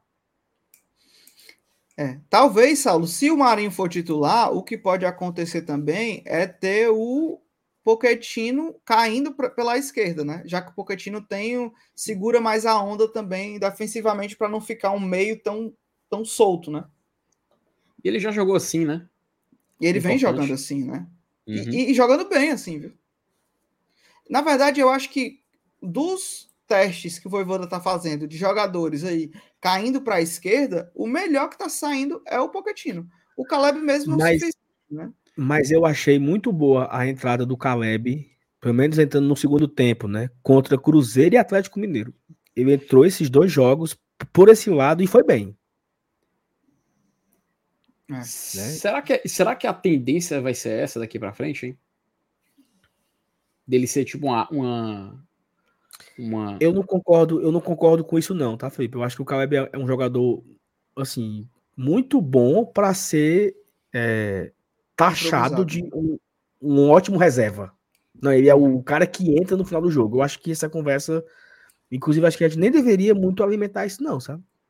Uhum. É. Porque é um cara que, tipo, ele foi bem contra, contra o, o Palestino, por exemplo. Ele entrou muito bem contra o Flamengo. Por que, que ele não pode começar bem? Sabe? Acho que a gente tem que parar um pouco com essa noia aí de que ele só é bom no segundo tempo. Eu, eu não concordo, não. Quando ele tá mal, ele tá mal. Ele tá mal entrando no segundo tempo, ele tá mal entrando no primeiro. Eu acho que ele voltou melhor da, da parada da FIFA. Ele fez um bom jogo contra o Cruzeiro, fez um bom jogo contra o Atlético Mineiro, fez um bom jogo contra o Palestino e entrou bem contra o, o Flamengo. É. Mas assim, no fato dele ter feito três jogos, desses quatro jogos, três aí foi reserva, né? Cruzeiro, Atlético e Flamengo. E foi titular contra o Palestino. Eu, não- eu não, não queria taxar o, o Caleb de ótimo reserva, jogador dos últimos minutos. Eu não, não concordo com isso, não. Eu acho que ele é para ser o cara para ser titular. Titular quando for necessário, né? Obviamente, né? Seja pelo lado esquerdo, pelo lado direito. Enfim. Mas eu concordo com vocês aí. A questão do, do Poquetino, né? Fez jogos melhores, né? Pelo lado esquerdo. É, né? e eu, eu acho que ele apoia mais também num. Por mais que o jogo não vá ter essa característica, tanto tanto para a gente ser um, um time um pouco mais defensivo, que eu acho que não vai ser, é, mas eu acho que ele contribui mais também, caso a gente precise, né? E se fosse, e se fosse no lugar do Hércules o Poquetino? Para jogar com mais um homem de meio campo ali, com uma boa saída de bola, um bom passe. É, aí eu acho que seria muito ofensivo. Uma loucura. Uhum. Loucura, né? É porque ó, ó o tanto de velocidade que a gente vai ter aqui, né? Esses três, né? Não. Do- O Poquetino não, não- ele não é muito veloz, né? Mas assim, ele é Ele um é cara do, corre, do né? passe, Da- né? É. É um cara do passe, é um cara de, de arrastar a bola, né? É, ele não é veloz, mas mobilidade, eu acho que é a melhor palavra, né? Ele tá em todo É, ele- canto, né? Ele corre. Se movimenta, se movimenta bastante. é. Vocês observaram aqui no jogo, no jogo contra o Atlético, teve um momento que a gente fez aquela, aquela linha de três na defesa. O Pacheco ele ficou centralizado e o Poquetino caiu completamente pro lado esquerdo, Ah, sim. Uhum. Vi. né? Isso aí eu acho que já é um- uma grande valência dele, cara. Ele se destaca muito, ele tá- está se destacando muito por isso. Inclusive foi importante nessa partida contra o Atlético. Mas eu acho que é por aí. E, e aí vamos falar aqui só, só, só pra gente fechar aqui também o campinho, né? Falar de- do Marinho, né? Então vocês acham que o Marinho vai fazer meio que o, o Pikachu vem tentando fazer ali? Porque assim, o Pikachu ele vem também contribuindo muito é, defensivamente, né? Assim, ele vem voltando, por mais que ele não, esteja conseguindo ser efetivo nisso, mas ele vem tentando fazer isso, né? Tentando chegar mais junto ali, ele desce todinho, né? Vocês acham que o fato do Marinho entrar com esse, com essa, com esse ponta direita e atacante pelo lado direito, o Marinho não é ala e o Marinho nem é lateral, o Marinho vai ser atacante pelo lado direito, um Isso. ponta direito. Sim, sim. É, o fato do Marinho ser esse ponta direita, ele mata a dupla Galhardo e Luceiro, tipo, vai ter que ser só um, porque vai ter que ter uma melhor recomposição, já que o Marinho não vai ser esse ala da recomposição.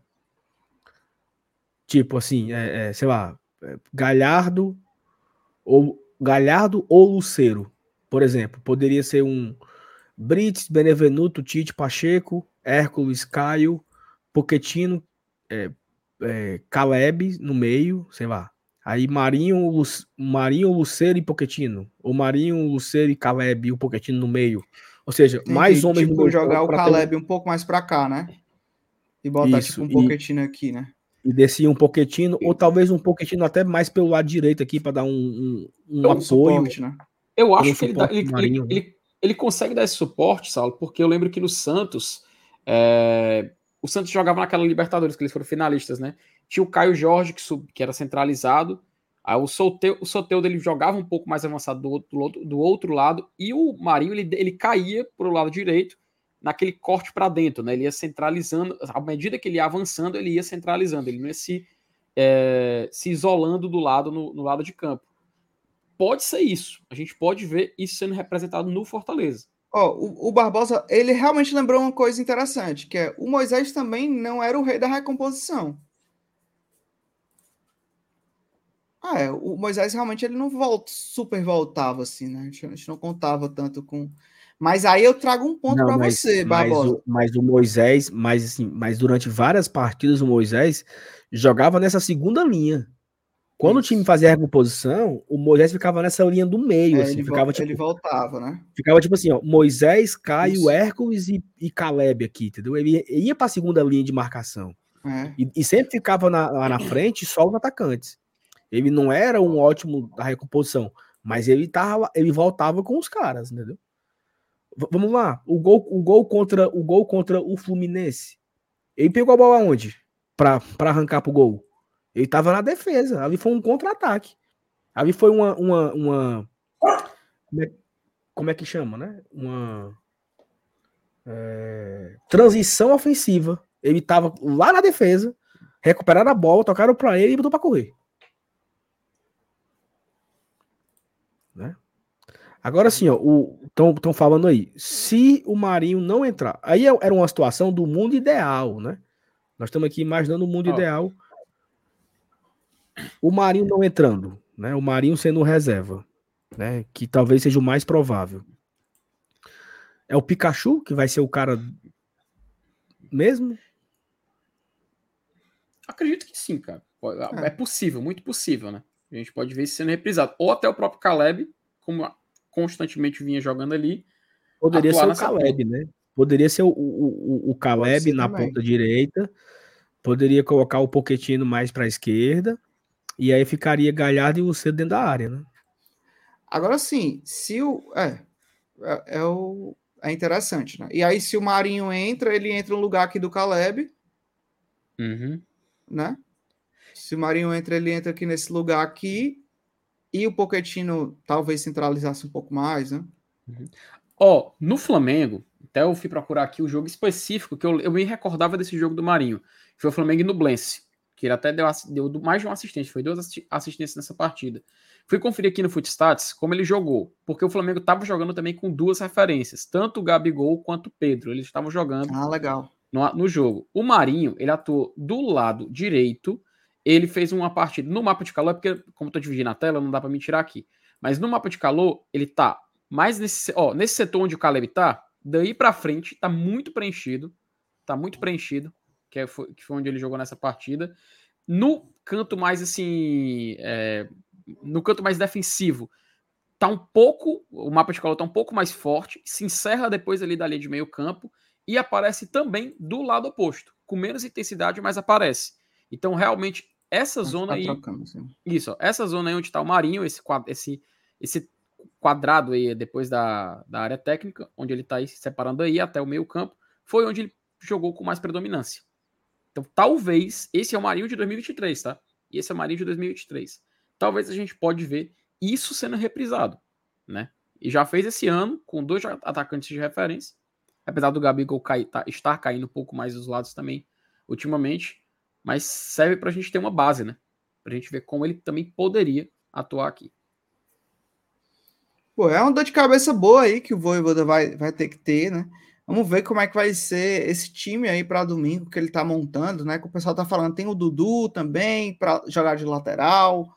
Existem opções aí, né? Para ele construir esse time.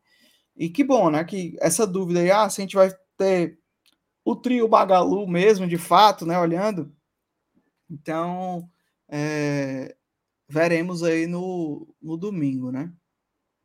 É, e assim, já fica a torcida com essa expectativa, né? É, expectativa gigante. Como é? expectativa gigante do, do... Não, Thais, eu não vou ler, eu não vou ler, não. Eu não vou ler esse Pix, não, rapaz. É, fica a expectativa gigante do, do Marinho, né? Já está regularizado. Então, que o Marinho possa fazer a sua estreia no próximo domingo contra o Atlético Paranaense, né? Cara, 2 horas e 20 de live, né? Agradecer Bora, a todo mundo que compareceu aqui. É, muito obrigado, galera. Foi, foi massa a audiência, tá? Muito melhor, assunto, melhor audi... muito assunto, cara. E deixar mais uma vez o convite para o vídeo de amanhã. Eu trago aqui algumas coisas sobre a SAF do Fortaleza.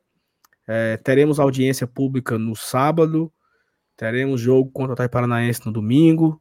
Semana que vem já é uma semana com novidades sobre SAF, já vai ter vídeo aqui no canal sobre SAF, vai ter vídeo sobre liga, divisão de cotas. Então, e tem e é uma semana também de expectativas para o jogo do Cuiabá. Então é um jogo por semana. Semana que vem, Glória e Tradição faz aniversário, tá? Eita, Boa. será que vai ter alguma coisa especial? semana que vem teremos o quarto ano de Glória e Tradição. Então tem muita coisa para a gente fazer aí nessa semana e na próxima. É, e a gente fica muito feliz com a audiência de vocês e com todo o carinho, tá bom? A gente se vê amanhã. Amanhã tem vídeo. E amanhã, 8 horas, tem live aqui. Esse mesmo trio, né? Eu acho que é. Esse mesmo trio é. amanhã, estarei às aqui, 8 horas. Aqui. Então a gente se encontra. Quando acabar esse, essa live, você já vai ser encaminhado para o vídeo de amanhã. Então já pode deixar o like, se inscrever, marcar o sininho, é esperar isso. o vídeo de amanhã sobre a SAF, tá bom? Tamo junto, FT, Juvenal. Valeu. Valeu, valeu, galera. Boa noite aí. Buenas Valeu, noches. galera. Tchau, tchau. Buenas noches.